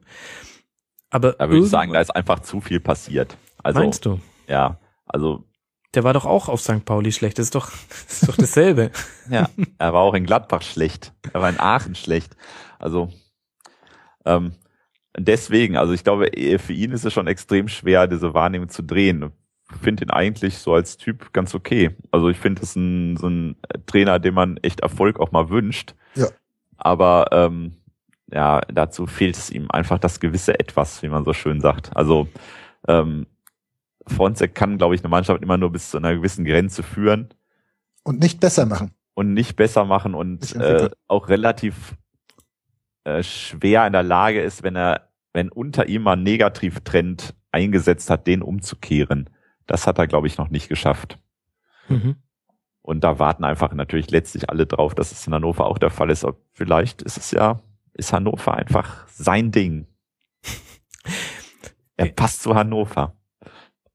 Was man auch in jede Richtung interpretieren kann. Wir werden sehen, was jetzt äh, auswärts gegen die TSG Hoffenheim passiert und dann zu Hause gegen die Bayern. Das sind noch die beiden verbleibenden Spiele für Hannover 96, die mit 14 Punkten nach 15 Spieltagen auf Platz 14 stehen und damit nur einen Punkt vor dem FC Augsburg, der einen wichtigen Sieg einfahren konnte am Wochenende, aber auch einen nicht indiskutablen Sieg, um es mal so zu sagen. Ich denke, wir kommen nicht dran vorbei, gleich mit dem Aufreger um Marvin Hitz und dem verschossenen Elfmeter von Modest einzusteigen. Was ist eure Meinung dazu, Peter?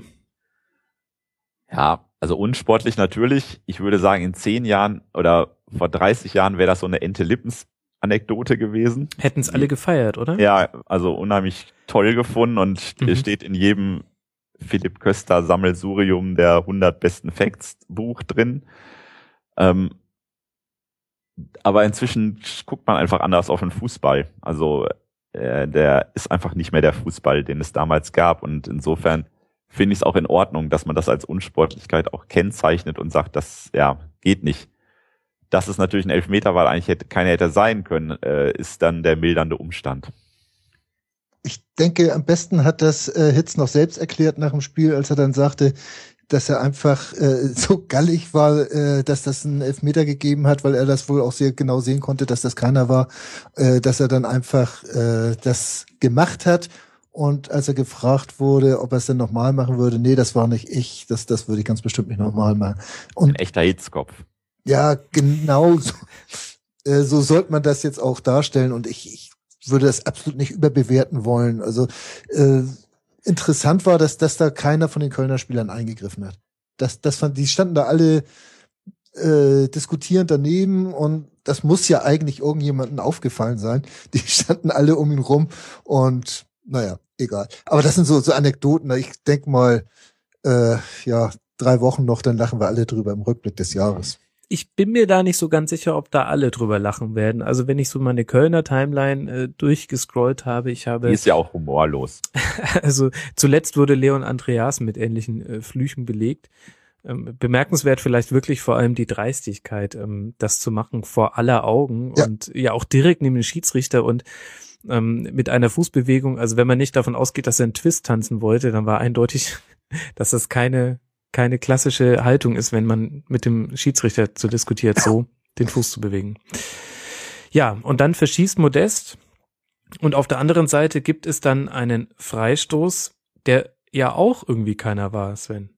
Nö, war genau das Gleiche. Ich fand sowieso bei diesem Spiel, was, was mich so genervt hat, wieder, ist klar, ich bin auch nicht anders, wenn mein Verein betroffen ist, aber es haben alle wieder nur mit den Fingern auf die anderen gezeigt und selbst eben bei Sky 90 hat äh, Schmatke noch gesagt, dass der Elfmeter berechtigt war. Ich, ich finde so, irgendwann ist doch mal gut. Dann, dann kann man doch auch sagen nach dem Spiel, okay, das, das war nichts und auch im Spiel äh, haben, wie gesagt, alle nur mit den Fingern auf die anderen gezeigt. Ja, Ja, ich meine, Fußball ist manchmal einfach sowas von Kinderkram. Ja. Also, da, die können ja das dickste Konto der Welt haben. Sie sind dann echt kleine Kinder. Also, und dann können sie noch so gedrechselt daherreden. Äh, in solchen Situationen zeigt sich das dann halt auch wieder mal. Ne? Andersrum, wie gesagt, wenn ich emotional beteiligt bin, dann reagiere ich ja auch ganz anders. Das gebe ich ja auch ganz ehrlich zu. Es war auf jeden Fall in allen Belangen ein äußerst munteres Spiel, was ja das Ergebnis von 0 zu 1 nicht zu erwarten lässt, aber Die 22 Teilnahme zu dieser 22 beiden Teams Torschüsse. auch nicht. Ja, das eigentlich auch nicht, genau. Eigentlich ähm, wäre auch so ein klassisches 0 zu 0, das wäre dann das dritte in Folge, glaube ich, für Köln gewesen. Äh, Wäre Ich auch hätte ein Tor weniger getippt. Ja, siehst du mal. Aber da, aber es ging ja hin und her. 22 zu 22 Torschüsse und Ja. Marvin Hitz eigentlich mit einer überragenden Leistung, die er sich halt durch diese eine Aktion Hm. zumindest äh, bei Teilen der Fans zunichte gemacht hat. Ähm, Sehr gut gehalten. Auf der anderen Seite auch Timo Horn, ist ja inzwischen bekannt, sehr guter Torhüter. Also war wirklich ein sehr gutes Spiel und vielleicht ist das auch das, was die FC-Fans noch am meisten trösten kann. Ich hatte in den letzten beiden Spieltagen schon so ein bisschen das Gefühl, dass wieder so ein bisschen ein, ein Rumoren einsetzte, ob auf äh, angesichts der offensiven Harmlosigkeit. Das war jetzt gegen Augsburg halt einfach auch viel Pech im Spiel. Und ansonsten aber ein echt gutes Spiel. Und wenn ich mir angucke, dass sie auf Platz 10 stehen mit fünf Siegen, fünf Unentschieden, fünf Niederlagen, dann würde ich sagen, ausgeglichene Saison. Ja, da gehören sie ja auch hin, ne? Das ist eigentlich so, sie sind schwer zu bespielen, die Kölner, haben eigentlich eine stabile Abwehr und äh, schießen ab und zu mal ein Tor, allerdings in letzter Zeit zu wenig. Das ist eine klare Sache. Und äh, also meiner Meinung nach gehören sie genau dahin, wo sie sind, Mittelklasse. Und äh, als sie jetzt kurzfristig in den Europa League Plätzen waren, äh, nee, nee, ist noch nicht. Ja, letztlich ist es natürlich so, dass man in Köln natürlich zum Beispiel zur Hertha guckt und sagt, das, was die können, müssten wir eigentlich auch können. Klar. Ähm, aber ich glaube schon, es gibt im Kader durchaus noch Unterschiede. Also ich glaube schon, dass Hertha auch individuell auf eine Position dann doch noch erheblich besser besetzt ist. Ähm, wobei Köln einfach genau, also Köln vermittelt genau das Mittelmaß, in dem sie im Moment sich aufhalten. Und das muss, ich finde das Positive und das Angenehme fand ich ja immer, dass Stöger das auch immer verkörpert, also oder, nie, selten was anderes vermittelt zumindest. Ähm, und ähm, das kommt dem Team und das kommt auch, glaube ich, der sportlichen Situation durchaus zugute. Ja. Mhm.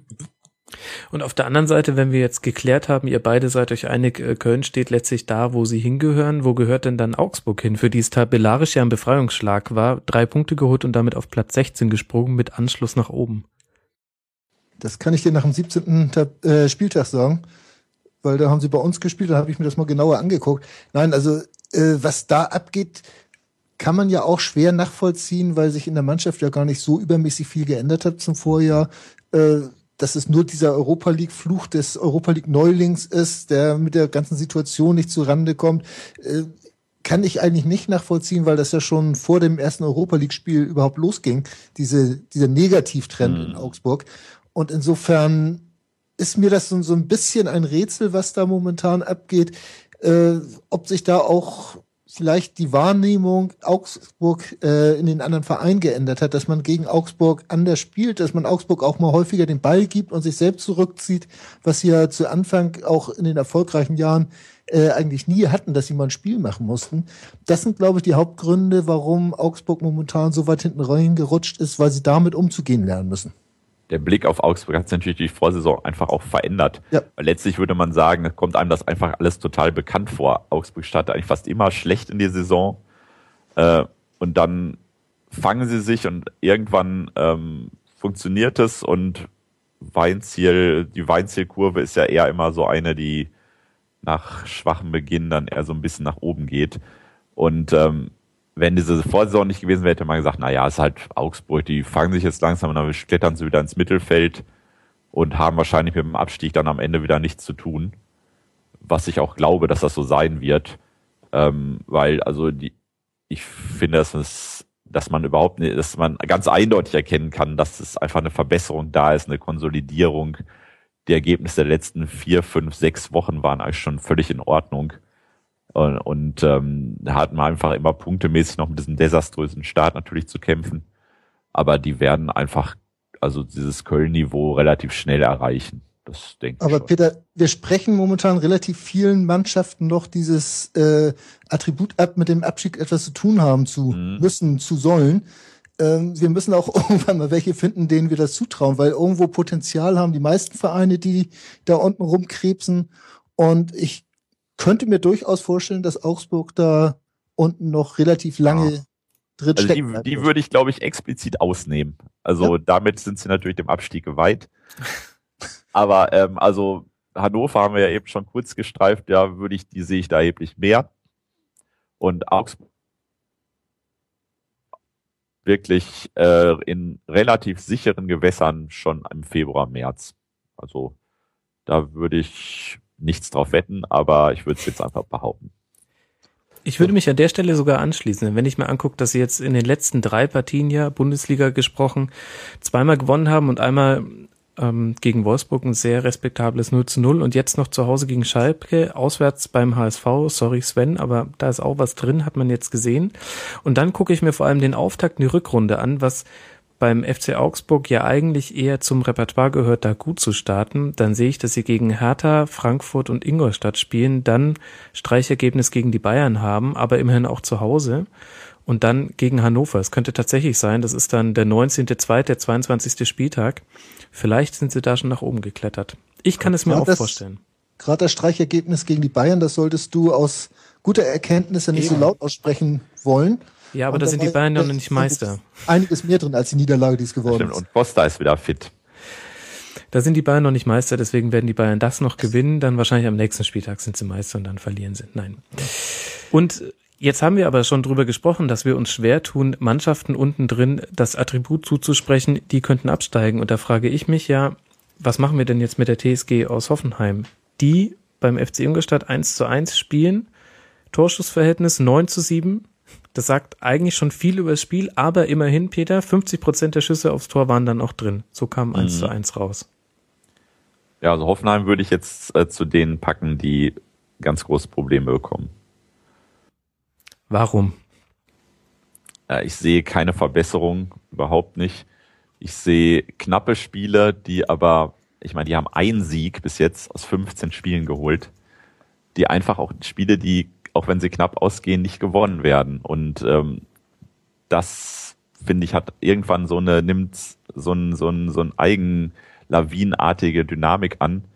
Ähm, wenn da jetzt nicht über Weihnachten was passiert, also es ist ja oft wahrscheinlich auch immer noch ein bisschen Geld da, es sei denn, er spendet 99 Prozent seiner Aktien äh, über Weihnachten irgendwo hin.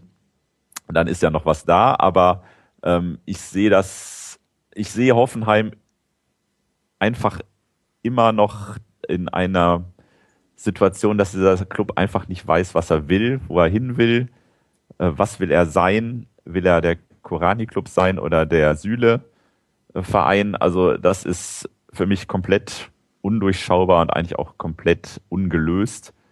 Und ähm, ich, dieser Schlingerkurs spiegelt sich im Sportlichen und deswegen glaube ich, dass die es echt schwer haben werden. Ist eine unheimlich äh, merkwürdige Entwicklung und da gebe ich dir vollkommen recht, auch jetzt mit Stevens und dann hat man den nächsten Trainer schon verpflichtet und so Mhm. weiter. Das sind alles so Sachen, äh, nicht Fisch, nicht Fleisch. Äh, wohin das gehen soll, wird man wahrscheinlich in der nächsten Woche sehen, wenn das gegen Hannover geht, zu Hause.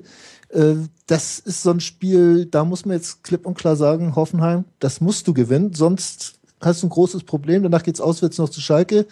Und äh, ist gut von den Firmin- Firmino-Geld müsste ja eigentlich noch ein bisschen was da sein, weil viel investiert hat man ja nicht äh, vor der Saison. Und wenn Hopp sich das nicht alles wieder rausgezogen hat, weil er halt nicht spenden will, sondern damit sein Kopfkissen stopfen, äh, dann müsste es ja eigentlich noch da sein und dann müsste man sich nochmal verstärken können und eventuell wird man dann nochmal die Würfel neu mischen oder die Karten neu mischen können. Aber ich denke mal, dass jetzt fürs erste erstmal dieses Spiel gegen Hannover unheimlich richtungsweisend sein wird für das, was in Hoffenheim passiert. Wobei es ja schon wirklich krass ist, dass wir ausgerechnet bei Hoffenheim sagen, die müssen im Winter unbedingt nachrüsten. Denn wenn man sich mal anguckt, die haben ja deren Transferliste der Zugänge vor der Saison, konnte man ja auf eine Klopapierrolle notieren, so lang war die. Auch ganz viel so Perspektivspieler und waren jetzt nicht die großen Kracher dabei. Kevin Kurani mal ausgenommen. Und trotzdem ist jetzt derjenige, der unter Hüb Stevens zumindest am meisten überzeugt, ein junger Amiri, ein Eigengewächs. Ist denn Hüb da, steht der auch dann sinnbildlich für die Unentschlossenheit von Hoffenheim so ein bisschen? In welche Richtung sie eigentlich als Verein wollen? Ja, sehe ich so. Ja. Also die Verpflichtung von ihm und äh, gerade im Hinblick auf dem, was danach kommt mit diesem 28-jährigen, ja noch relativ unbeschriebenen Blatt, zeigt, finde ich, diese, diese Ambivalenz, Ambiguität dermaßen deutlich, ähm, dass man einfach sagen kann, ähm, das ist ein Verein ohne Richtung, ohne Struktur und ohne Linie, ohne klare Linie. Und ähm, das rächt sich, und das hätte sich ja schon vor ein, zwei Jahren, drei Jahren, vier Jahren schon auch mal rächen können. Und dann ging es wieder ein bisschen nach oben, aber ähm, also in diesem Jahr, gerade angesichts dessen, was Sven sagt, dass wir den anderen Teams immer gerne das absprechen, dass sie damit zu tun haben und ich finde auch teilweise auch mit guten Gründen, äh, fällt es mir im Moment ein bisschen schwer, diese Gründe zu suchen bei Hoffenheim. Also müsste Volland plötzlich wieder seine Leistungsexplosion bekommen, aber auch Volland leidet unterm Schürle-Syndrom. Und ähm, ja, also es, ich sehe das als extrem schwierig an, äh, den Klassenhalt zu schaffen. Und irgendwann ist der Stevens-Effekt auch echt mal verbraucht. Also ähm, den zu holen und damit zu sagen, damit haben wir es ja hinbekommen, dann ist der Klassenhalt ja auf jeden Fall schon mal garantiert und dann können wir in der nächsten Saison gucken. Diesen Automatismus gibt's einfach nicht. Da möchte ich ja einwerfen, die letzte Mannschaft, bei der ich das im Kopf habe, dass ein Trainer verpflichtet wurde und sein Nachfolger bereits feststand, das war die niederländische Nationalmannschaft, wo Rüß Hiddink ja dann Van Gaal beerbt hat und klar war, Danny Blind soll übernehmen, was ja dazu geführt hat, dass nach der verpatzten EM-Qualifikation Blind jetzt schon eingesprungen ist und eigentlich sollte, glaube ich, Hiddink noch die Euro machen, wenn mich nicht alles täuscht. Vielleicht kommt ja dann auch der, äh, der junge ähm, HSV, äh, TSG-Trainer früher. Ihr müsst mir kurz mit dem Nagen, Namen helfen. Ich bin eben selbst am Suchen und ich habe ihn auch Julian nicht im Kopf. Nagelsmann. Nagelsmann, ich war bei Ja. Nagelmeister und Ja. wusste, dass irgendwas falsch daran ist. Ja. Vielen Dank. Vielleicht ist das ja auch. Übrigens mit dieser Trainergeschichte, mit den Vorverpflichteten, das hat der HSV ja auch versucht. Allerdings ist der dann noch abgesprungen in der letzten Saison. Und es ist auch nichts geworden. Thomas Tuchel. Da war ja, das war ja auch die Verhandlung, die liefen ja auch schon, äh, als Zinnbauer installiert wurde damals. Wobei da ja die Meinungen auseinandergehen. Ich glaube, mich an ein Zitat von ihm zu erinnern, wo er gesagt hat, es täte ihm sehr leid, wenn es bei irgendwelchen Leuten beim HSV so angekommen sei, als, als wäre da schon irgendwas dingfest gewesen, aber er hätte das nicht so empfunden. Naja, aber Zinnbauer war von vornherein ein installier's Übergangstrainer, sagen Ja, mal okay, das stimmt. Ne? Gut, und insgesamt hat sich auch dieses ganze Zitat so ein bisschen nach verbotene Liebe angehört. Ja. Egal.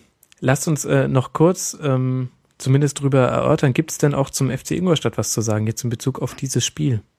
Also auf jeden Fall ist Ingolstadt einer der Gründe, warum wir nicht wissen, äh, wer absteigen soll, weil die einfach zu erfolgreich spielen. Äh, die, das ist ja eigentlich Wahnsinn, was die da äh, momentan machen. Es ist nicht attraktiv unbedingt, was sie machen, aber sie sind unheimlich effektiv und äh, haben auch an, an Passquoten nicht gerade das, das Tollste, aber sie holen Punkte und sie gewinnen und äh, hätten ja eigentlich einer von den beiden Absteigern sein sollen. Wollen sie Also, nicht. ja, hatte ich eigentlich von Saisonbeginn, also wo ich diesmal ja mal vielleicht ein treffenderes Gefühl hatte oder einen treffenden Eindruck vor Saisonbeginn, in der zweiten Liga einige Male gesehen, bin ja auch mal in Ingolstadt gewesen, habe mir das da mal angeschaut und hatte schon das Gefühl, ja, sehr planvolles Unternehmen Aufstieg ist da im Gange.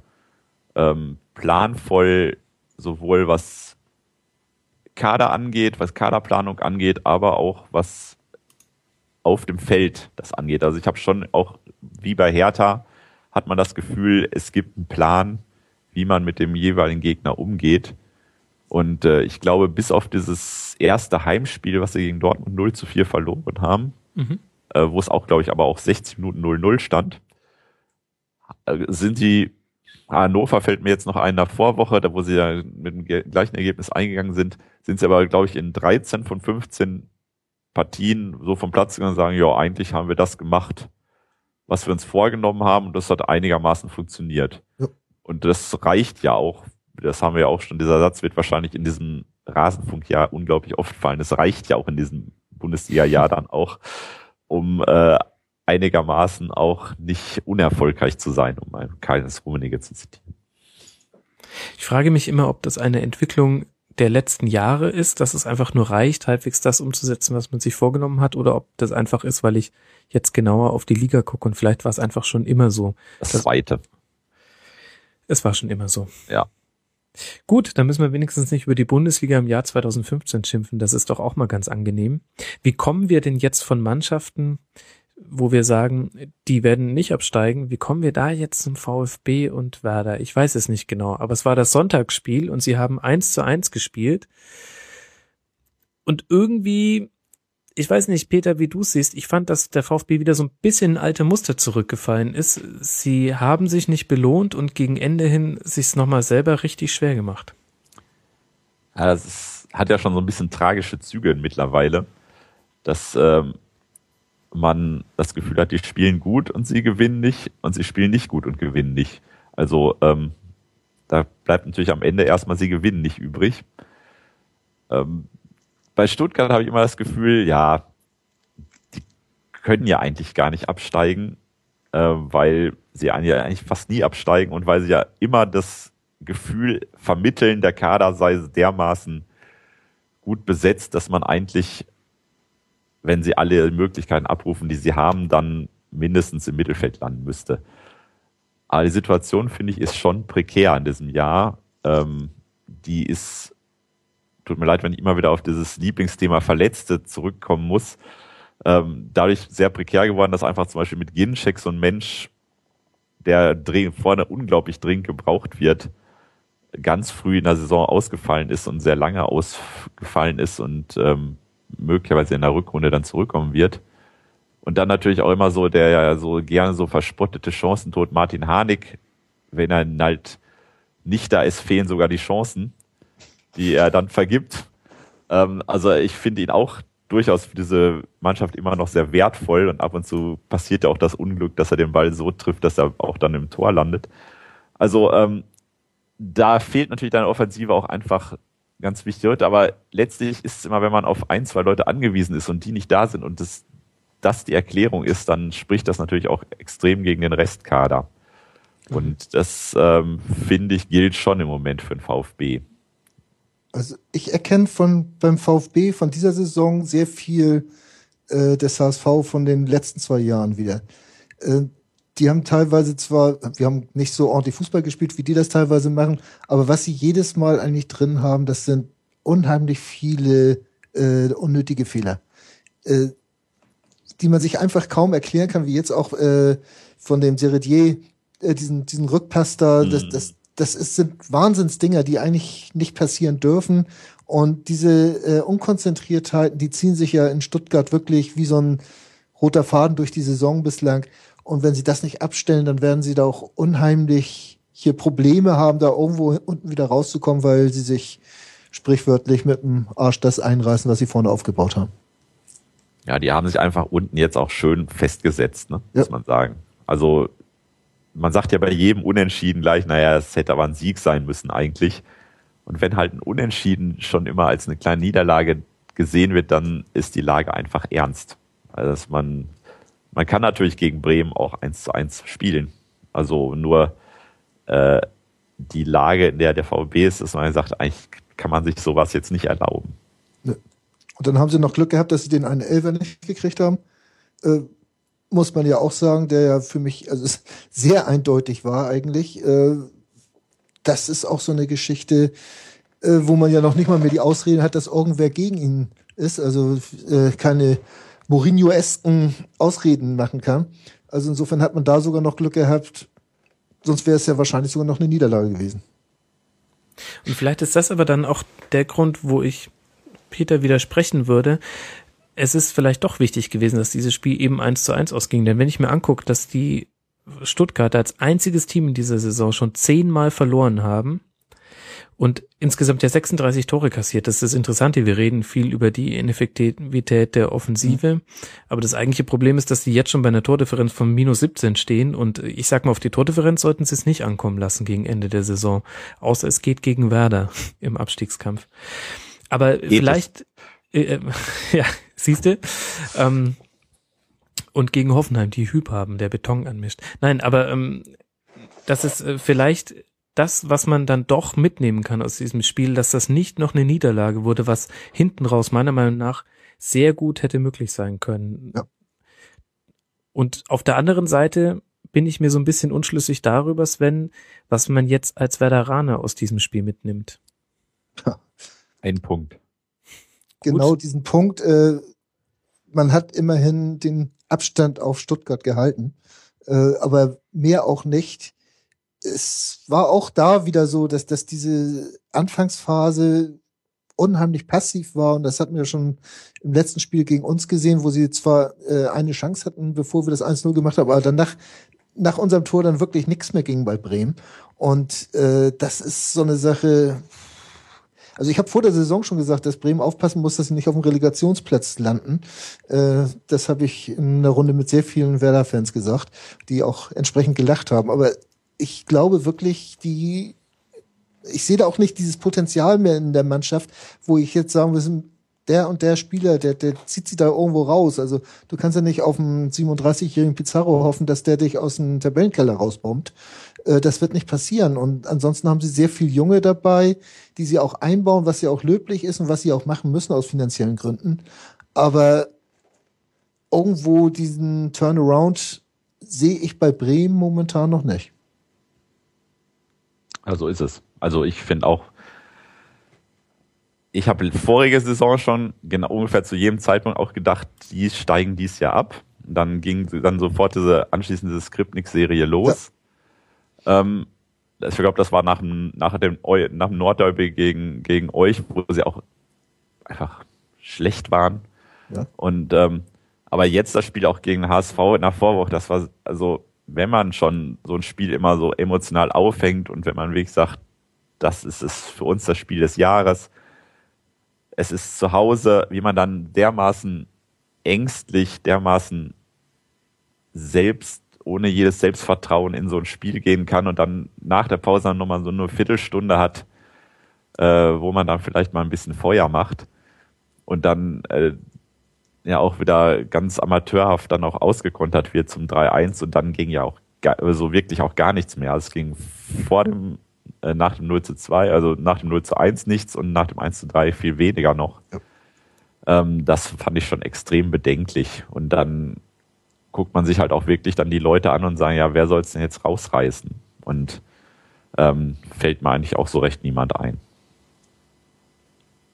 Wenn ihr jetzt Thomas Eichin wärt und ihr seht, das, was Kripnik in der letzten Saison geschafft hat, war ja tatsächlich eher eine Einstellungssache. Also taktisch hat sich da nicht so viel geändert, außer dass noch ein bisschen vertikaler und riskanter nach vorne gespielt wurde nach Ballgewinn. Und jetzt konstatieren wir hier in der Runde, dass es gerade gerade die Einstellung ist, die in auch wichtigen Spielen fehlt. Ich mag es immer nicht so ganz, Trainerdiskussionen aufzumachen, aber das ist ja dann eigentlich schon, wenn man eins und eins zusammenzählt, eng ja, man, fragt, man fragt sich halt, was der neue Impuls sein soll. Ne? Der kann vielleicht dann einfach nur sein, ein Transfer in der Winterpause. Das manchmal reicht das ja schon. Äh, aber ansonsten sehe ich da nichts. Und ähm, so wie so wie ich beim VfB jetzt keinen Schubert-Effekt erkennen kann, den Dutt ausgerufen hat, kann ich jetzt auch bei Werder keinen Effekt erkennen, der ähm, der diese diese Umkehrung ist. Äh, die haben natürlich auch durchaus in der Saison auch ein paar Spiele gewonnen und auch überzeugend gespielt. Ich glaube, in Augsburg zum Beispiel, das war ein relativ starker Auftritt gegen Gladbach, die natürlich damals am Anfang der Saison in den Seilen hingen, haben sie auch völlig verdient gewonnen. Aber das sind so singuläre Spiele, so wenn man diese Gesamttendenz anguckt. Also, ähm, ähm, also ich glaube, es muss irgendwie ein Reiz geschaffen werden. Und ähm, man kann das mit einem neuen Spieler probieren, aber wir können es ja nochmal in Costa Rica probieren. Da, da haben sie ja letztes Jahr dann ungefähr sechs Monate mit Zeit verpulvert, diesen Transfer nicht zu äh, generieren. Ja, ja. Ähm, aber ähm, ja, also ähm, sonst, wenn das in dieser Konstellation alles so bleibt, dann ja, sehe ich auch schwarz. Und Bremen ist ja äh, wirklich klamm momentan. Äh, da wird ja auch nichts also aus dem oberen Regal verpflichtet werden können.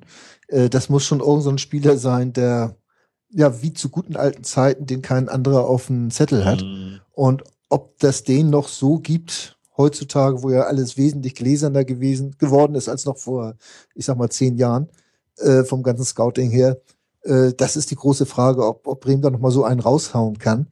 Aber also ich sehe da auch schwarz und aber ich glaube nicht, dass äh, ein Trainerwechsel sehe ich den Impuls jetzt nicht. Vielleicht holen sie ja scharf zurück, aber äh, so wie ansonsten wüsste ich eigentlich nicht, was da was werden sollte. Mhm. Ich finde, jetzt haben wir schon genug Abstiegskandidaten zusammenbekommen. ja, ich merke das auch schon. Das ist Und über den HSV haben wir noch gar nicht geredet. Siehst du wohl, und das ist ganz gut so, wenn wir dann mit dem Abschiedsthema durch sind. ja, genau, dann machen wir das äh, Europa League-Thema nochmal neu auf. Ja, ja. Ja, äh, ich weiß nicht, um vielleicht nochmal. Ja, ähm, aber ich möchte noch nicht zu diesem Spiel kommen. Ich möchte noch eine Sache zu Bremen loswerden, denn auch wenn wir jetzt wieder über so Transfers und Impulse von außen reden, die kommen können in der Winterpause, dann geht mir das Wesentliche unter. Denn das Wesentliche ist, dass die Defensive sau schlecht ist und vor allem auch schlecht organisiert ist. Und vielleicht würde es auch einfach helfen, mal zu sagen, okay, wir sind Werder, aber wir gehen trotzdem von der Raute weg oder stellen wenigstens noch einen zweiten Sechser hinten rein. Also das ist, glaube ich, so noch der Impuls, der am wahrscheinlichsten umsetzbar ist Mhm. für Werder. Denn sie werden nicht den Wahnsinnstransfer landen, zumindest mutmaßlich nicht. Die Chancen stehen gering. Und es ist auch die Frage, ob sie Skripnik tauschen werden, auch vielleicht auch gar nicht so unsympathisch an dem Trainer festzuhalten. Aber vielleicht ist das die einzige Stellschraube, die realistisch ist für Werder, zu sagen, es ist nicht ganz so cool und entspricht eigentlich nicht unserer mittelfristigen Strategie und unserem Spielstil. Aber hinten muss es jetzt einfach mal kompakt sein und der Gegner soll machen und wir stehen aber erstmal nur nach hinten. Aber sie haben ja jetzt schon fast einen zweiten Sechser gehabt. Also sie haben ja mit Fritz und Bargfrede gespielt. Äh, ja, aber was Fritz löst es bei dir aus, wenn du dir die auf der Doppelsechs vorstellst? Ja, Nichts das gegen Clemens Fritz, das, er reißt ich sich den Hintern würde. auf. Aber Aber äh, die, die spielen ja schon eher so diese, diesen Bereich und haben, wie das, was ich heute gesehen habe, haben sie auch äh, relativ zentral hinten gespielt. Aber ich sehe da einfach die, diese Qualität auch nicht. Äh, die, die Typen, die diese Position ausfüllen könnten. Das ist ja das große Problem. Du kannst ja dein äh, System x-mal umstellen. Wenn du nicht die richtigen Leute hast, die das mit Leben erfüllen, dann wirst du da nicht viel mit. Und das Problem sehe ich momentan bei Bremen, dass sie wirklich äh, einfach zu durchschnittlich besetzt sind. Punkt. Peter, möchtest du noch was einwerfen oder sollen wir zur Eintracht gegen Darmstadt kommen? Punkt. Punkt. Gut. Punkt. Wir kommen Weil von einem durchschnittlich besetzten Team zur Eintracht, die gegen Darmstadt zu Hause in einem lang herbeigesehnten Lokalderby 0 zu 1 verlieren. Ziemlich mutig von Darmstadt, Peter, ähm, mit dem äh, Spielansatz ranzugehen, ein, das Spiel des Gegners zerstören zu wollen, wenn es da ja eigentlich gar kein Spiel zum Zerstören gibt. Aber das ist den Darmstädtern ja relativ egal. denn, also, äh, Dann treten sie ja den wirklich- Rasen kaputt in Marvin die- ja. Hitzesker ja. Art und Weise. Oder verbrennen irgendwelche Fahnen von, an, von anderen Teams. Moment Ähm, mal, jetzt wollen wir nicht die Verfehlung der Eintracht Ultras. Egal. Ich glaube, es brannten dann auf beiden Seiten auch irgendwann. Ah, okay, das habe ich. aber wenigstens brannte dann mal was. Also, äh, ich finde, Darmstadt muss nicht viel ändern. Die haben ja auch durchaus, also, ich meine, ich glaube, das kann man schon sagen, die haben das Optimum aus der Saison mehr oder weniger rausgeholt bisher. Ist so ein Team, ähm, wo, glaube ich, das greift, was wir bei Hinrunden-Teams schon mal gesagt haben. Ähm, also, im Vorjahr so um diese Zeit haben, glaube ich, auch jeder gesagt, Paderborn, die werden drin bleiben, weil die einfach sich so reinbeißen und ähm, einfach auch so dreckig sind und ähm, das einigermaßen hinbekommen, jetzt auch so viele Punkte gesammelt haben. Und das hat dann nicht mehr geklappt. Das könnte ich mir bei Darmstadt durchaus auch vorstellen. Also ich finde immer noch, dass sie drin bleiben könnten, weil es andere gibt, die einfach ihr Potenzial überhaupt nicht ausschöpfen und dann hinter ihnen landen. Das kann absolut passieren. Aber ähm, ansonsten ja, sehe ich sie auch in der Rückrunde immer noch in großen Schwierigkeiten. Und Aber ja, Paderborn hat doch in letzter, im letzten Jahr einen anspruchsvolleren Fußball gespielt eigentlich, als es Darmstädter in diesem Jahr machen. ja, auch- das stimmt. Aber ich glaube, so von, vom fußballerischen Wert höher anzusiedeln. Da- das würde ich auch sagen, das stimmt, aber so, dass man so, so, so diese Backerlots-Typen so, ne? Solche, die haben auch schon so ein bisschen, glaube ich, das Gesicht des, dieses Teams bestimmt haben. Ähm, denen geht dann auch irgendwann auch echt mal ein bisschen die Puste aus. Und das kann denen auch gut passieren. Aber ich glaube, wenn, wenn Darmstadt wirklich an diesem System, was sie spielen, und sie werden ja nichts groß ändern können, wenn sie daran festhalten, haben sie wirklich eine gute Chance, drin zu bleiben, weil sie halt so unendlich schwer zu bespielen sind. Äh, das ist, die, die spielen diese, diese, äh, dieses Defensivkonzept mit so einer Konsequenz, äh, dass du da wirklich, ja, dir einen Wolf rennst und dann nicht durchkommst. Und äh, wenn sie das wirklich so konsequent durchziehen, sich große Chancen, dass sie drin bleiben.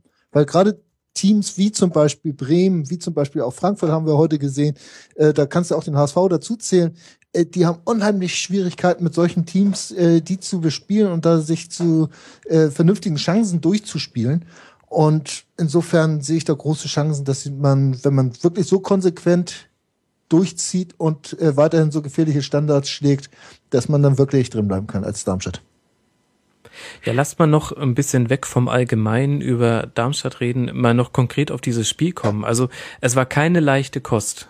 Ähm, immer gefühlt ähm, gab es ständig Faust, wobei es ähm, laut Statistik 19 von der Eintracht, 9 von Darmstadt waren. Mhm. Interessanterweise hatte ich das ehrlich gesagt äh, anders wahrgenommen. Ich hatte so ungefähr 50 Faust Eintracht und 50 Faust äh, Darmstadt wahrgenommen. Nämlich so jede halbe Minute lag da jemand am Boden. Also es war ein sehr fahriges Spiel, was jetzt aber auch nicht so überraschend ist, denn Darmstadt zeichnet sich dadurch aus, das Spiel des Gegners zu zerstören und die Eintracht zeichnet sich in dieser Saison hauptsächlich dadurch aus, kein wirkliches Spiel zu haben, kein Offensivspiel. Jetzt aus Sicht der Eintracht, Peter, ich, ich weiß gar nicht, wie ich die Frage formulieren soll. Ähm, was macht aus denn Sicht Hoffnung? der Eintracht, das reicht ja. Sollte man sich vom Spielbetrieb abmelden? Na, ganz so schlimm nicht, aber 14 Punkte, ein Punkt Vorsprung auf den FC Augsburg. Wir haben jetzt Armin über mehrere Teams hinten drin, über mehrere Teams hinten drin gesprochen, wo wir gesagt haben, tendenziell sehen wir da Potenzial nach vorne. Dann kann ich eigentlich auch so die Frage stellen, siehst du denn Potenzial nach oben für die Eintracht, also was auch realistischerweise abgerufen wird? Also ich habe das Gefühl, dass äh, da auch so ein im Moment schon so ein sehr resignativ fatalistische Stimmung herrscht, ähm, ohne jetzt da mich genau auszukennen. Das ist wirklich so ein Blick von außen. Ähm, ich habe das Gefühl, jede Woche kommt ein Verletzter dazu. Armin Fee strahlt halt eh immer so dieses ähm, aus, dass man sagt, ja, hat er jetzt schon aufgegeben oder ist er wirklich, also kämpferisch würde ich jetzt auch nicht das Attribut nennen, was mir so als erstes bei ihm einfällt. Und ähm, also dann Meier lange verletzt, dann spielt er, fliegt er und ähm, glaube ich, dann gab es zwischendurch mal dieses erste Spiel, wo es dann 6 zu 2 in Köln, wo dann alles explodierte und äh, dann macht ja okay, aber das war es dann. Und solche Spiele hatten auch andere Teams, die dann auch unten gelandet sind, auch mal drin. Aber ansonsten ist im Moment, finde ich, so ein, ähm, also Frankfurt, glaube ich, so rein von der Stimmungslage oder dass man sagt, da ist jetzt in irgendeiner Form äh, jemand, der genau diesen Hoffnungsträger geben kann. Ich wüsste keinen. Und ähm, ja, also ähm, die haben ja spielerisch durchaus was drauf, finde ich, und haben, das haben in der letzten Saison ja auch teilweise echt gut gemacht. Aber ähm, also im Moment ähm, ist auch der Meier-Effekt funktioniert nicht mehr und das war natürlich das, was einfach auch das ausgemacht hat in, in der Vorsaison, bis er dann ausgefallen ist. Ähm, ja, also da habe ich wirklich das Gefühl, da würde man sich jetzt noch nicht mal großartig aufbäumen momentan. Ja. Und ich, ich kann da auch kein, kein funktionierendes System erkennen bei dem, was sie machen. Ich finde ja solche Spiele wie den, den Stendera, der hat teilweise wirklich Phasen, äh, wo er den Ball unheimlich klug behauptet und weitergibt. Das ist wirklich ein Spieler, den man für die Zukunft mal auf dem Zettel haben sollte. Aber dass du da äh, kein, kein festes Konzept hast. Du, der, dem fehlen die Anspielstationen vorne, da ist komische Bewegung, komische Laufwege, die sie da vorne unternehmen. Also, also sehr beängstigend, muss ich sagen. Und äh, ja, Fee halte ich auch nicht übermäßig viel von, äh, schon aus der Geschichte bei uns damals. Äh, irgendwo glaube ich zwar noch nicht, dass er jetzt äh, nach dem nächsten Spiel schon zurücktreten wird, wenn er jetzt ohne Verteidigung nach Dortmund fahren muss, aber man kann es bei ihm wirklich haben, dass er dann irgendwann im März sagt, so, pass mal auf, das ist es dann doch nicht ganz und den Abstieg, den soll sich jemand anderes anziehen, das will ich gar nicht machen, weil das wäre es bei mir. Wobei er jetzt nach diesem Spiel einen Rücktritt ausgeschlossen hat, was aber ja schon vielleicht bezeichnend für die Stimmungslage ist und auch für die, für das, was man Armin Fee noch zutraut. Ja, andersrum, ja, wenn er das gefragt wird, was soll er sonst sagen, ne? Entweder ich trete zurück oder ich schließe es aus, also eins von beiden. Gut, eindeutiger Punkt für dich. Ich ziehe, ich ziehe meinen meinen Einwand zurück und um vielleicht noch kurz zum Spiel was zu sagen, es ist halt dann auch wirklich nicht besonders hilfreich, wenn sogar Stützen der Mannschaft wie Zambrano bei einem gegnerischen Freistoß deren torgefährlichsten Spieler derzeit einfach frei laufen lassen. Das war auch wirklich wahnsinnig schlecht verteidigt und ja. gegen Darmstadt 0-1 hinten liegen ist äh, noch eine Spur ungeiler als gegen Darmstadt 0 zu 0 zu spielen. Ja. Wollen Keine wir noch was zu dem Getöse neben dem Platz sagen? Also, Ach. Wie gesagt, dass Peter eben sagte, dass im Darmstadt-Block auch irgendwas gebrannt haben soll, das, das ist mir nicht aufgefallen, das habe ich auch nicht gesehen. Ich habe es nur bei Twitter gesehen. Hast du nur bei Twitter gesehen? Achso. Mhm. Äh, ich also hatte da auch nicht eine zuverlässige Quelle. Ja, ich muss mich dann noch schnell auf diese Sendung vorbereiten, deswegen habe ich noch mal schnell alle Spiele, alle Tore geguckt, nebenbei. Aber äh, wie gesagt, äh, dieses Abbrennen von gegen, äh, gegnerischen Fan-Utensilien, das finde ich also schlimm. Ähm, dass äh, die Fans irgendwo anfangen zu rebellieren, weil die ja auch immer mal in Frankfurt die Hoffnung haben, dass mal irgendwas nach vorne sich entwickelt. Äh, das kann ich schon einigermaßen nachvollziehen. Aber wie gesagt, die Art der Unmutsäußerung geht natürlich überhaupt nicht. Aber wenn sie sich da gegenseitig dann Spaß ausmachen, dass sie gegenseitig ihre Spielzeuge verbrennen, naja, ist gut. Solange keiner zu Schaden kommt.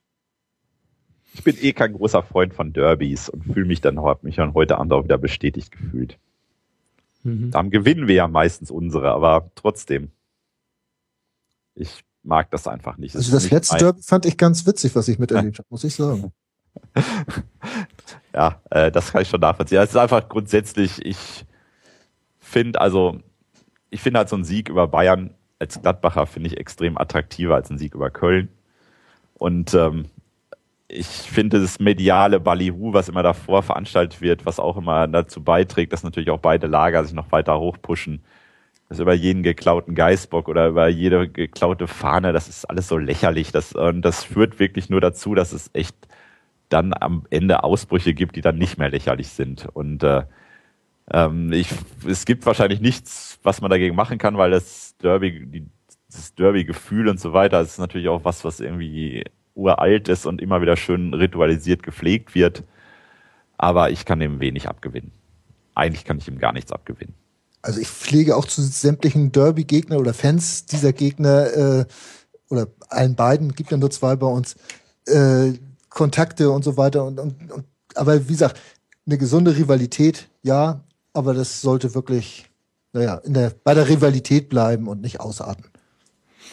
Ich sehe schon, ich glaube, ich bin der Einzige, den das so richtig auf den Sack geht, was für negative Geschichten gerade die Fans schreiben. Also letzte Woche hatten wir schon, da haben wir es ja auch ausführlich in der Schlusskonferenz thematisiert. Nein, vor zwei Wochen war es, Entschuldigung. Jetzt äh, dieses Wochenende hättest du eigentlich das wunderbare Schalker Narrativ einer tollen Choreo, auf die sich alle sportlichen Verantwortlichen auch bezogen haben, als einer der Mitgründe, warum man das geschafft hat, äh, den Bock gegen Hannover umzustoßen und da zu gewinnen. Und dann gibt's irgendwie Deppen bei Eintracht, es gibt äh, Hannover-Fans, die ein Zugabteil auseinanderlegen und noch äh, schlimmere Dinge damit tun. Ähm, ich ich fand es jetzt auch wirklich bezeichnend, dass ähm, während man vor zwei Wochen noch dazu aufgerufen hat, ähm, auch unter den Ultras bundesweit auf Böller zu verzichten, dass dann jetzt in dem Spiel natürlich ein Böller gezündet wird. Natürlich nicht mehr im direkten Zusammenhang mit den Anschlägen von Paris, aber trotzdem, wie lange hat's gehalten? Zwei Wochen. Äh, mir geht's furchtbar auf die Eier, muss ich ehrlich gesagt sagen, wie sich diese Minderheit da aufführt. Ja. Ja. Ja. Ja, ja gut. Ja. Kommen wir zurück zum Sportlichen. Und jetzt haben wir über ein Spiel noch nicht geredet. Aber Sven, ich sag mal, wir haben jetzt hier fünf vor elf Aufnahmezeitpunkt. Bis zwölf hast du noch. Der HSV spielt gegen Mainz 1 zu 3. Und du darfst uns jetzt sagen, wie wir das alles eigentlich zu finden haben das soll jeder finden, wie er mag. Also da bin ich weit davon entfernt, dass jemand Okay, danke, das war's. Äh, ich könnte mit der Schlusskonferenz. Und das, das werde ich euch nicht ersparen. Ähm, ich finde es nicht schlimm. Es, es war eine Niederlage, die man erklären kann. Es war eine Niederlage gegen einen Gegner, der uns mit den eigenen Waffen geschlagen hat, die äh, uns das Spielgerät gegeben haben, mit dem wir nicht übermäßig viel anfangen konnten, die dann mit einer gnadenlosen Effektivität uns unsere Grenzen aufgezeigt haben.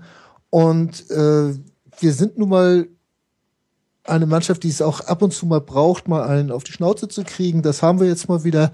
Ähm, also wie gesagt, ich hätte mich über einen Sieg gefreut, selbstverständlich. Aber ich muss sagen, dass wir gerade in der ersten Halbzeit einen sehr vernünftigen Fußball gespielt haben, sehr ansehnlichen Fußball gespielt haben, dass wir zwei, drei richtig gute Chancen hatten, die halt nicht genutzt haben und äh, Mainz aus drei Chancen oder aus mit der ersten Chance natürlich gleich das Tor gemacht hat und auch in der zweiten Halbzeit, äh, ich glaube, da war es die zweite Chance, haben sie auch gleich das 2-0 gemacht und dann war der Drops halt gelutscht. Aber äh, dann hatten wir noch so, so ein, zwei Halbchancen wieder zurückzukommen, aber dann wurde äh, die Situation halt so, dass man immer mehr versucht hat, noch irgendwo was zu reißen und dabei die Ordnung verloren hat und da hätte man auch noch ein viertes Tor kriegen können. Also insofern kann man das alles nachvollziehen, man kann es bewerten und ich denke einfach mal, das gehört zur, zu unserer momentanen Entwicklung dazu, dass du auch mal so ein Spiel wieder verlierst. 3-1 wird jetzt das neue HSV-Ergebnis, ne? glaube ich. Letzten du, wenn wir immer zweimal 3-1 gewinnen, dann einmal verlieren, dann bin ich dabei. Das nehme ich. Ja, und ich finde halt, es ist halt ja eigentlich ja wohlt und angenehm, dass es, dieser Verein auch mal eine normale Saison offenbar spielt. Also wo man auch mal Spiele gewinnt, die man vielleicht, äh, mit denen man nicht gerechnet hat und auch Spiele verliert, mit denen man nicht gerechnet hat. Und sich dieses Team da einpendelt, wo wir den ersten FC Köln schon einigermaßen verortet haben, nach diesen beiden äh, Spielzeiten der, vor, äh, der, der vergangenen zwei Jahre. Ähm, ja, ist das doch, finde ich, glaube ich, auch mal balsam, dass man sich auch nicht immer über diesen Verein so aufregen, erheben, ihn verteidigen, äh, verspotten, angreifen muss. Also als diese Knebel-Sache da am Saisonbeginn losging, dachte ich, ja, nein, nicht schon wieder so ein Jahr. Ich habe, da hat doch keiner mehr Bock drauf. Also selbst die, die sich über den HSV lustig machen, haben da doch letztlich keine Lust mehr zu. Und deswegen finde ich das sehr angenehm, dass sich dieser Verein, glaube ich, jetzt ganz gut positioniert dieses Jahr und, glaube ich, mal so ein unaufgeregtes Jahr hinlegt. Also ein sportlich unaufgeregtes Jahr könnte das durchaus werden und äh, das unterschreibe ich auch sofort. Und wenn wir dann am Ende, ich, was sind wir jetzt, Neunter, glaube ich, äh, am Ende dann auch Neunter bleiben oder Elfter werden, dann ist das vollkommen in Ordnung für das halt, wo wir herkommen. Wenn denn äh, die Entwicklung so weitergeht. Und ich muss sagen, gerade die Spiele gegen Dortmund und Bremen, die haben teilweise Spielzüge gezeigt, äh, die wir schon in Hamburg lange nicht mehr gesehen haben von unserer Mannschaft.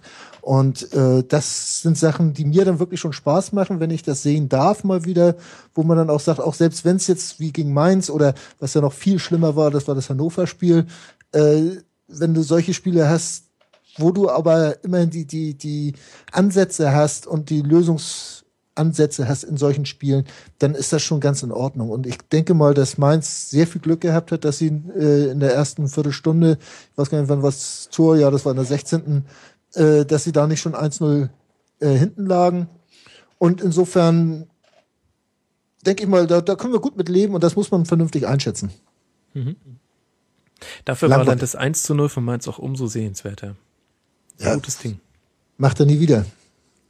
Ja, reicht Abwarten. ja, wenn man es einmal macht. das wird genauso in die Annalen eingehen wie der Elfmeterpunkt in Köln. Also insofern.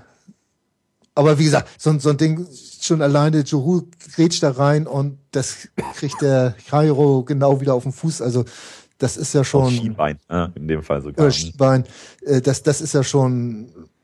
Das Ding war ja eigentlich geklärt schon, das war vorbei, die Situation. Und dann passiert so was. Es ist Fußball. Manchmal soll es so sein. Mhm. Vielleicht sieht man äh, daran eigentlich die Entwicklung, die der HSV genommen hat. Ähm, genauso ein Tor hat man letzte Saison auch gefangen. Aber jetzt sagt man halt, naja, ist halt so, jetzt sind wir halt Neunter. Wir hätten auf Platz äh, sechs oder sieben springen können. Aber eigentlich ist irgendwie auch nichts passiert.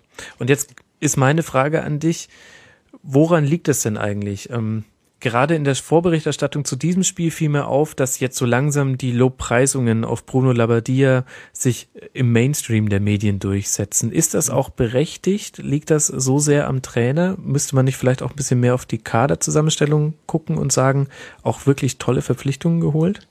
Beides natürlich, das gehört dazu, aber äh, Lavadia hat bei uns die Frontposition total verinnerlicht. Also alles andere im Verein hält sich zurück und sagt nicht. Lavadia ist der Frontmann, der auch den HSV verkauft, der den äh, die diese Rettung verkauft hat oder oder auch verkörpert hat äh, in der am Ende der letzten Saison und die jetzt auch irgendwo äh, diese, diese Weiterentwicklung der Mannschaft verkörpert. Und dass du natürlich sagen musst, dass äh, da ein paar vernünftige Einkäufe waren. Ja, ist so. Also ich bin von einem Ekdal, den ich vorher wirklich nicht auf dem Zettel hatte, war ich sehr begeistert. Und äh, ich bin auch äh, von der Idee, dass ein Hand jetzt bei uns spielt, das finde ich auch nicht weiter schlimm, auch wenn er mal das falsche Trikot getragen hat. Ähm, aber das von Wolfsburg. Zum Beispiel. das darf man ja überhaupt nicht. Aber äh, diese, diese ganzen Verträge, die Knebel gemacht hat, also meiner Meinung nach haben sie es immer noch nicht geschafft, das auch bei den Neuverpflichtungen ein vernünftiges Gehaltsgefüge einzuführen. Und das haben sie vor allen Dingen im vorigen Sommer, bevor Knebel da war, also als Bayersdorfer das noch alleine gemacht hat, äh, haben sie es versäumt, bei äh, diesen Verpflichtungen von Holtby, der ein unheimliches Geld bei uns verdienen soll, oder auch als ein Lasogga dann fest verpflichtet wird, der verdient auch in wenn das stimmt, was ich gehört habe, zu viel. Was hast du denn äh, gehört? Naja, dass da auf jeden Fall eine deutliche 3 vor dem Komma steht, mhm. wenn das in Millionenhöhe ist. Und wenn du dein äh, Spielerkader auf unter 40 Millionen runterschrauben willst, dann kannst du dir davon nicht allzu viele Spieler leisten. Und wenn du dann noch Leute hast wie Adler, die ja schon länger viel verdienen oder äh, zu dem Zeitpunkt ja auch noch die ganzen Van der Vaarts, Westermanns und sonst was hattest, Jansens, die auch richtig gut verdient haben, dann geht das halt nicht. Und auch ein Holtby, der soll sogar noch ein bisschen mehr verdienen. Also das sind solche Leute, die, die schlagen jetzt zwar ein, man hat jetzt gerade gegen Mainz gesehen, wie sehr uns ein Lasogga gefehlt hat in dem äh, Zeitpunkt. Äh, also gerade diese, diese Anspielstation in der Spitze, das hat Gregoritsch eigentlich ganz gut gemacht. Chipblock war unsichtbar. Und da muss man einfach sagen, man braucht sie, aber die sind einfach noch im, im wir zahlen immer noch im Marktvergleich zu hohe Gehälter. Und das ist halt ein großes Problem, was wir haben, was ja auch dieses 16,9 Millionen Minus der letzten Saison äh, mitbegründet. Das heißt, für euch ist Europapokal aus wirtschaftlicher Sicht Pflicht. Äh, Pflicht will ich nicht sagen, weil äh, in diesem Jahr wird das Minus 6 ein bisschen kleiner sein. Nein, aber wir müssen da irgendwann wieder hin, wenn wir uns äh, nicht diese, diese Zahlen und, und da kommen wir wahrscheinlich ganz schwer runter. Also wir hatten ja durch diese Ausgliederung und durch den neuen Vorstand, den wir gekriegt hatten, hatten wir die Möglichkeit, unheimlich viel Sachen zu ändern. Wenn da ein Bayersdorf hingegangen wäre, nein, bei uns gibt es nicht mehr diese hohen Gehälter oder diese überhöhten Gehälter. Wir versuchen das irgendwo runterzuschrauben und da vielleicht in der Verhandlung ein bisschen härter aufgetreten wäre, müsste da eigentlich mehr drin gewesen sein.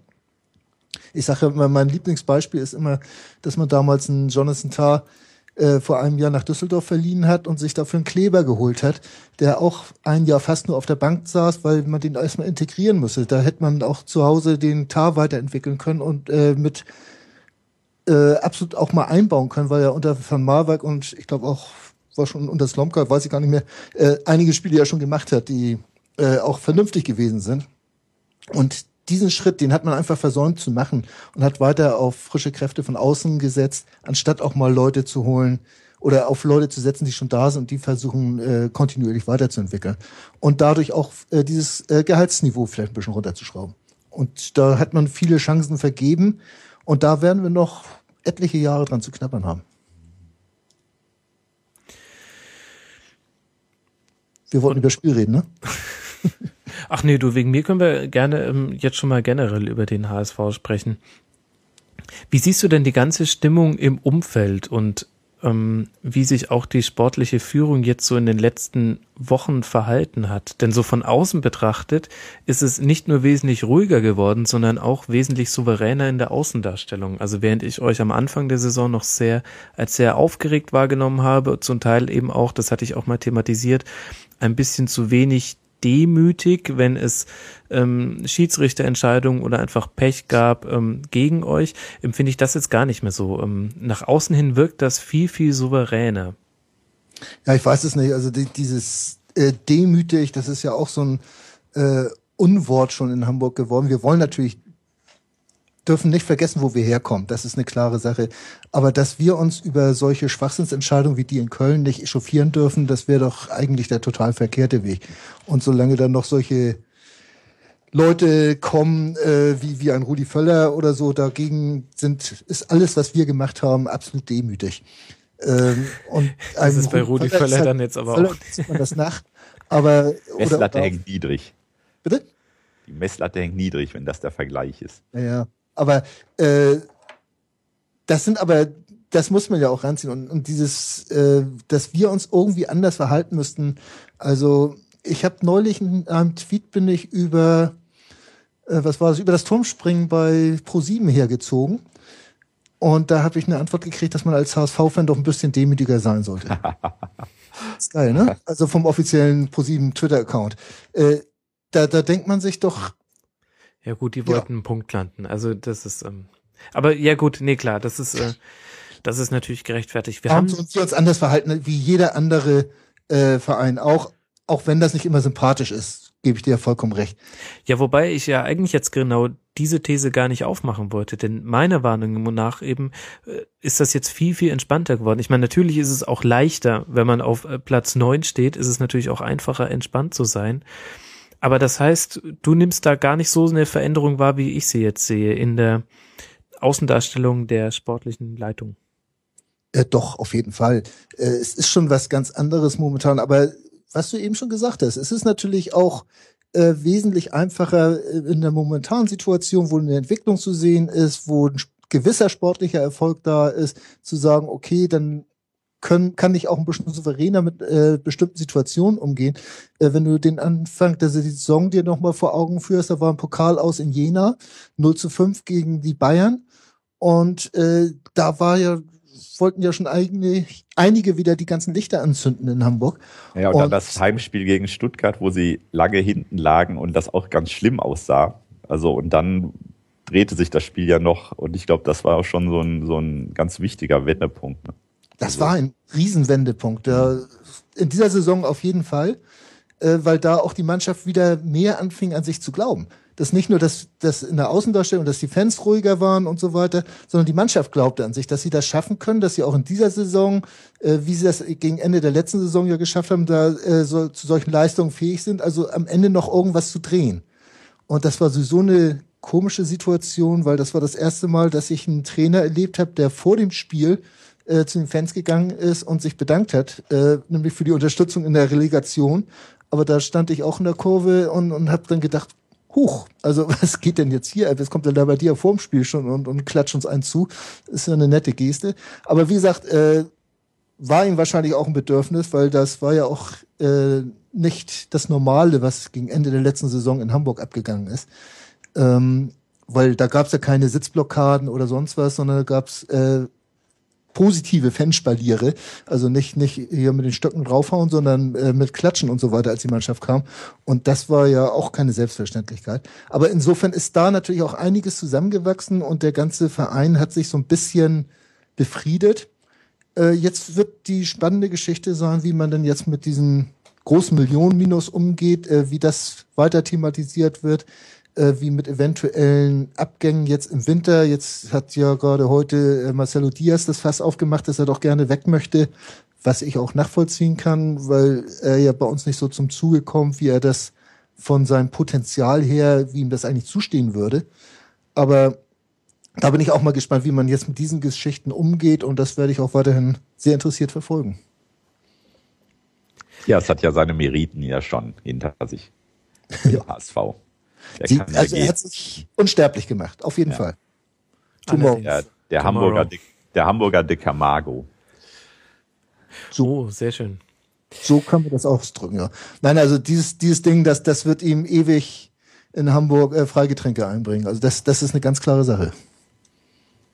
Also wir sprechen vom Freistoßtreffer gegen Karlsruhe in der Relegation, als er Van der Vaart mit den Worten Tomorrow, my friend oder irgendwie so Ja, geschickt hat, nur um alle Hörer mit ins Boot zu holen. Mhm. Wie groß ist denn deine Hoffnung, dass die jetzige Entwicklung auch nachhaltig ist? Ich hoffe. Ich hoffe äh, sehr und ähm, auch das verbinde ich äh, relativ stark mit dem Trainer, zu dem ich übrigens sagen muss, dass als er gekommen ist, ich äh, und Mordio geschrieben habe. Also das hat mir überhaupt nicht gefallen, dass Labadia wieder zurück zum HSV gekommen ist. Aber wer nicht? Also, Ich muss es ja bloß, ich, ich möchte das jetzt bloß so deutlich sagen, weil ich ihn jetzt lobe, äh, dass ich mich auch da sehr getäuscht habe und dass sich Labadia auch in den, äh, was sind das jetzt, vier Jahren, die er woanders war, auch weiterentwickelt hat. Und das äh, muss man, darf man nie vergessen bei dieser ganzen Geschichte. Äh, und wenn er das wirklich schafft, so authentisch zu bleiben, auch der Mannschaft gegenüber so authentisch zu bleiben, ähm, wenn er dieses Anspruchsdenken und Leistungsdenken weiter hochhält, dann kann diese Entwicklung wirklich weitergehen. Ich habe mir neulich ein Training mal angeguckt, seit längerer Zeit zum ersten Mal wieder, und ich war wirklich überrascht von der Intensität und Zielgerichtigkeit, äh, die da an den Tag gelegt wurde. Das war nicht immer so. Das habe ich ganz anders schon mal erlebt.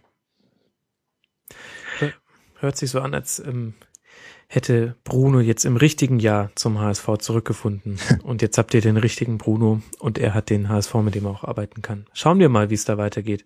Und wir müssen jetzt eigentlich, auch wenn wir vom Spiel schon weg waren, aber kurz müssen wir noch Mainz loben, Peter, finde ich. Ja. Denn die hatten eine Phase, ähm, ich weiß noch, am zehnten Spieltag, da hatten die aus den letzten fünf Spielen vier mhm. Niederlagen geholt mhm. und nicht nur gegen gute Gegner. Und jetzt auf einmal grüßen sie von Tabellenplatz 7. Martin Schmidt ist der bisher erfolgreichste Trainer mit dem besten Punkteschnitt aller Mainz-Trainer bisher. Wobei er, um der Wahrheit die Ehre zu geben, ja auch noch nicht so viele Spiele gemacht hat als Trainer. Aber die haben wirklich beeindruckend das Ruder rumgerissen und stehen da auch nicht unverdient. Könnte ich jetzt auch eigentlich noch einen Punkt drunter setzen. Ich bin froh, dass eigentlich noch keiner vom Höhenflieger Martin Schmidt geschrieben hat. Das kommt wahrscheinlich demnächst. Aber ähm, ja, absolut. Und äh, es ist, glaube ich, auch so, ein, so, eine, so eine Mainzer Eigenart oder Sonderheit, dass man natürlich auch so schlechte Phasen äh, relativ ohne großes Gedöns hinnimmt äh, und auch vielleicht als ähm, Teil der Saison akzeptiert. Ähm, da habe ich schon das Gefühl, ist in Mainz, dadurch, dass natürlich auch im Verein so eine gewisse Kontinuität hinter dem Trainer herrscht, ähm, dass man sagt, naja gut, was, das haben wir auch schon alles x-mal durchgemacht, auch mit ja durchaus prominenten Namen. Ähm, wenn es auch mal nicht lief und wir wissen aber ungefähr, warum wir uns für denjenigen entschieden haben, der jetzt da vorne steht.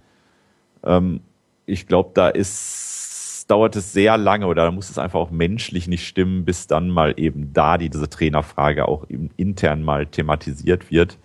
Und das war in dem Fall jetzt auch überhaupt nicht der Fall. Und ich glaube, alle wissen, dass die Mannschaft, die ja wieder auch zum Beispiel Okazaki verloren hat, die Geist verloren mhm. hat, das sind ja echte Leistungsträger gewesen, die, wo man das echt nicht so wegsteckt normalerweise, dass sie das ja super hinbekommen zu kompensieren. Also mit den beiden Ems da im, im, im Angriff, äh, das läuft gut, Defensive funktioniert, haben einen starken Torwart der sich, finde ich, auch von Saison zu Saison verbessert hat. Also ein, äh, guckt man sich mit Wohlgefallen an, würde ich sagen. Mhm. Also Muto und Mali meinst du mit den beiden? Ja, genau, genau. Die an so ziemlich jedem Tor der Mainzer beteiligt waren und wirklich wieder gute gute Verstärkung sind. Mich hat vor allem überrascht, Sven, wie gut die Defensive steht. Denn wenn ich jetzt nur die Namen vorlese, jetzt mal vom Spiel zum Beispiel gegen euch, da habe ich mit Brosinski, Bell, Hack und Bengtson Spieler, denen ich zwar nicht zu nahe treten möchte, bei denen ich aber nicht erwartet hätte, dass die ähm, hinten den Laden schon eigentlich eine Mehrheit der Spiele ganz gut zusammenhalten. Ja, das ist so. Äh, aber das sind halt Gebilde, was wir häufiger ja sehen in Abwehren, wo es nicht auf den Namen ankommt, sondern auf das Zusammenspiel. Äh, die sind sehr gut geschult, hat sehr gut aufeinander eingestellt, äh, verschieben sehr intelligent und kriegen auch gute Unterstützung von einem Baumgartlinger, der da vorher spielt, mhm. oder ich weiß gar nicht, wer noch, Jara jetzt, äh, der davor gespielt hat. Äh, das sieht schon sehr gut aus, äh, was, was sie da machen. Und äh, ich denke mal auch, dass man da von diesen Namen denken äh, das habe ich auch in den letzten Jahren wirklich mehr als zur Genüge gelernt, äh, abgehen sollte, sondern wirklich äh, sehen, was sie auf dem Platz performen und nicht, äh, was sie für Meriten theoretisch haben sollten. Mhm. Da hast du recht. Und Mainz ein Beispiel für die Vereine, die an einem festen System und einem Spielstil festhalten und damit Erfolg haben. Während es ja noch zum Beispiel unter Tuchel so war, dass äh, pro Spiel fröhlich sieben Spieler in der Startformation rotiert wurden und ähm, mal der Tannenbaum, mal das 4-2-3-1, mal ein 4-5-1, mal ein 3-4-3 gespielt wurde, ist es jetzt 4-2-3-1 nicht das unbekannteste Spielsystem, aber sehr, sehr gut ausgeführt. Also diese äh, permanenten Wechsel, das kannst du vielleicht machen, wenn du so einen überdurchschnittlich gut besetzten Kader hast, wie eine Mannschaft, die dir relativ nahe liegt. Aber äh, wenn du normale Mannschaft bist, solltest du schon sehen, dass du irgendwo eine ein System vor allen Dingen verinnerlichst, dass du dann mal situativ umstellen musst, dass äh, über auch und andere Personalien, die du einsetzt, sich das verändern kann.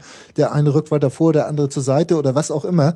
Das ist eine klare Sache. Aber dieses Grundsystem sollte schon stimmen, damit auch Spieler, die nicht die ganz großen Namen haben, äh, in Großteil aller Spieler auch funktionieren. Ja, wobei Tuchel ja genau das gemacht hat, aber natürlich damals ja. auch mit einem anderen Kader. Und ein bisschen, finde ich, sieht man das jetzt auch. Er hatte ja Hertha. Schürle. Damit kann man das natürlich machen. Ja, Wahnsinn. Äh, eigentlich müssen wir das Ding jetzt dicht machen, weil runder wird es nicht mehr, wenn wir jetzt wieder auf Schülle zurückkommen.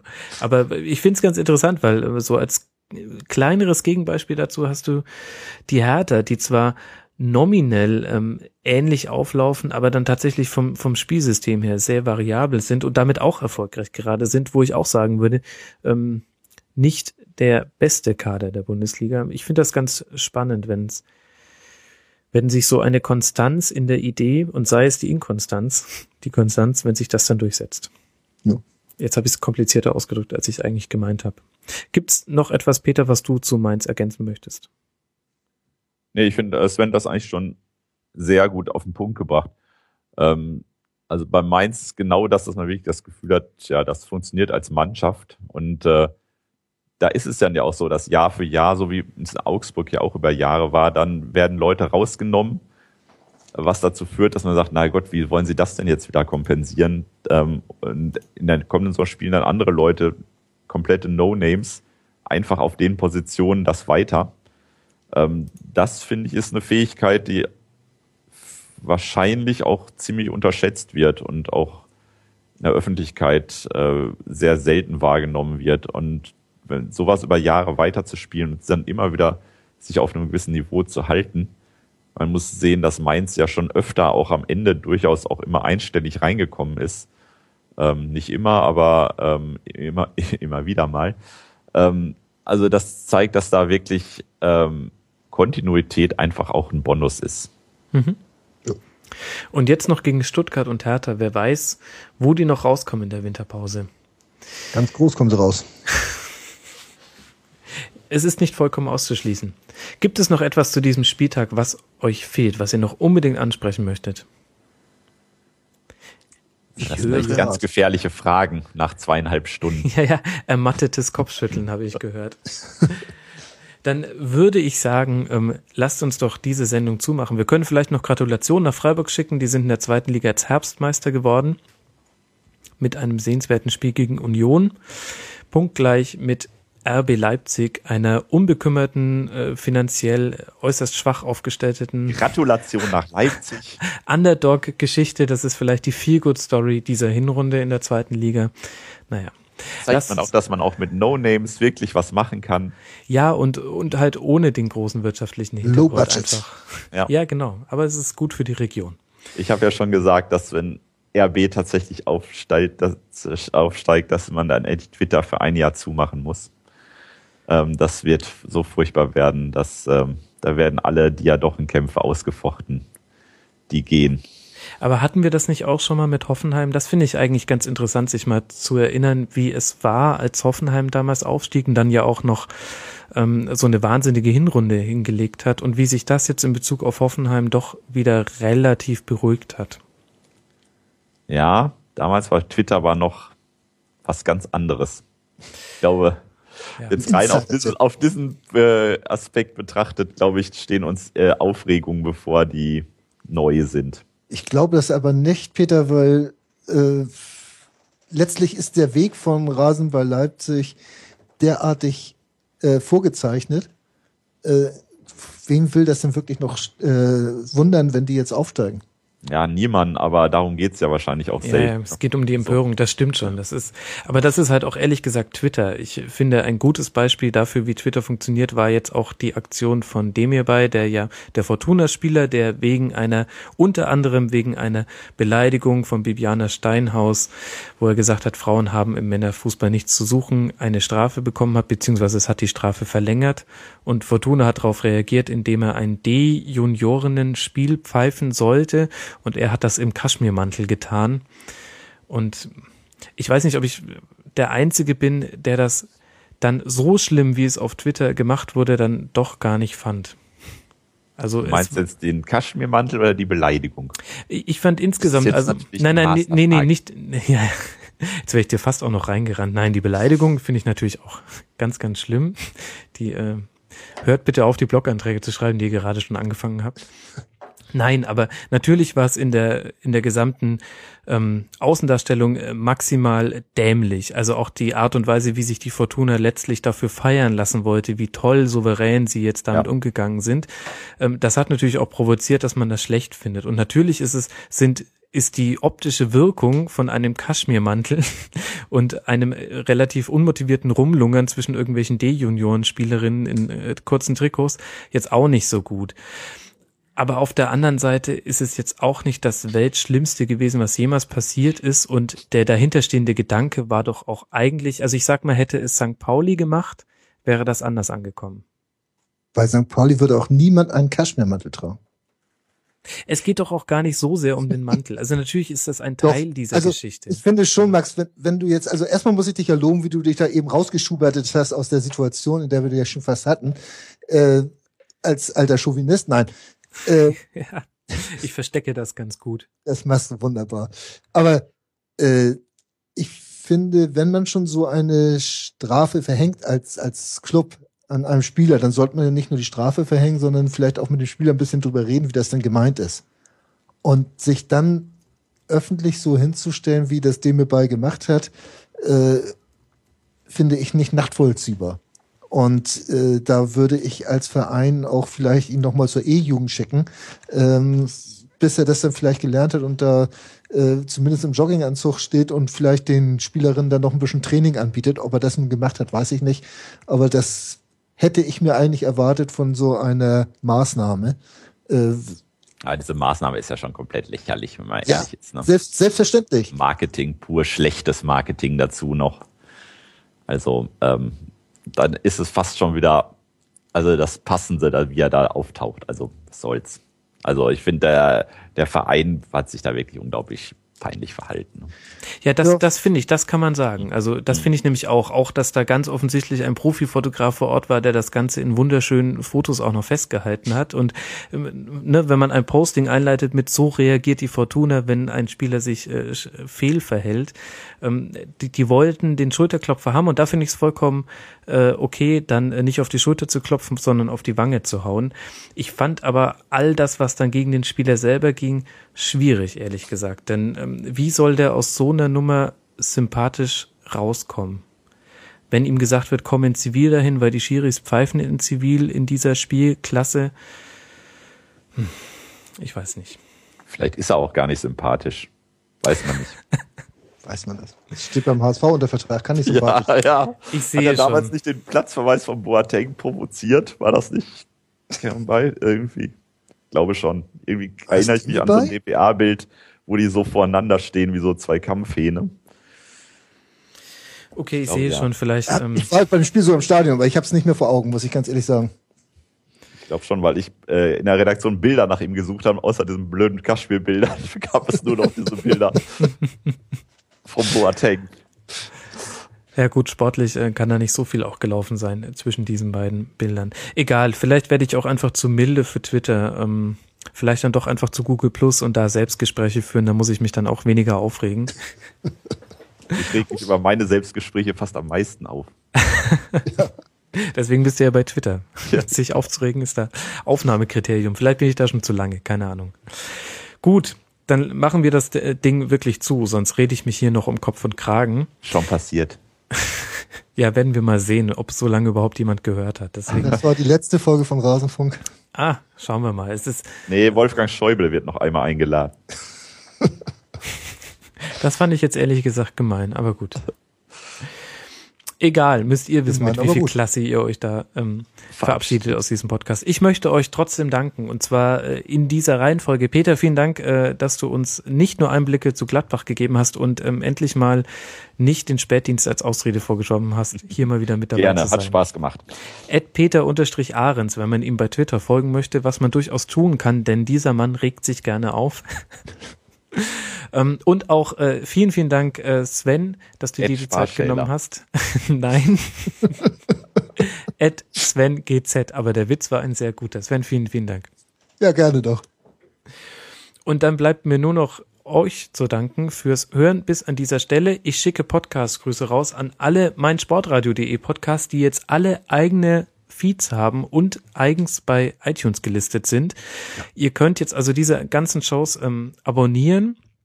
Und das solltet ihr unbedingt tun. Es gibt ganz, ganz viele tolle Formate. Ich muss allerdings Abbitte leisten. Ich habe es noch nicht geschafft, es in der Podroll zu aktualisieren. Dafür war bei mir einfach zu viel los und mal gucken, irgendwann in der Winterpause wird das geschehen, außer jemand von euch da draußen macht mir das. Es ist letztlich nur einfacher HTML-Code. Ähm, aber eben an dieser Stelle nochmal die Empfehlung, schaut euch nochmal die Sendungen an, die das mein Sportradio produziert und abonniert die, die euch am meisten zusagen und abonniert auch die, wo ihr euch nicht ganz sicher seid, denn meiner Erfahrung nach werden sie euch auch zusagen. Lohnt sich auf jeden Fall und natürlich erste Adresse ist da der HSV-Talk von Sven. Das hätte ich nicht schöner sagen können. Ja, es kommt halt nur besser, wenn ich sag, gell? Genau.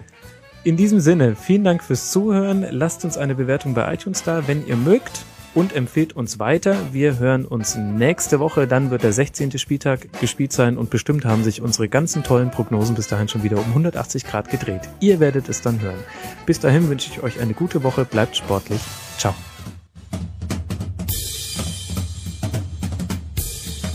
Das war die Rasenfunk-Schlusskonferenz. Wir geben nun zurück in die angeschlossenen Funkhäuser.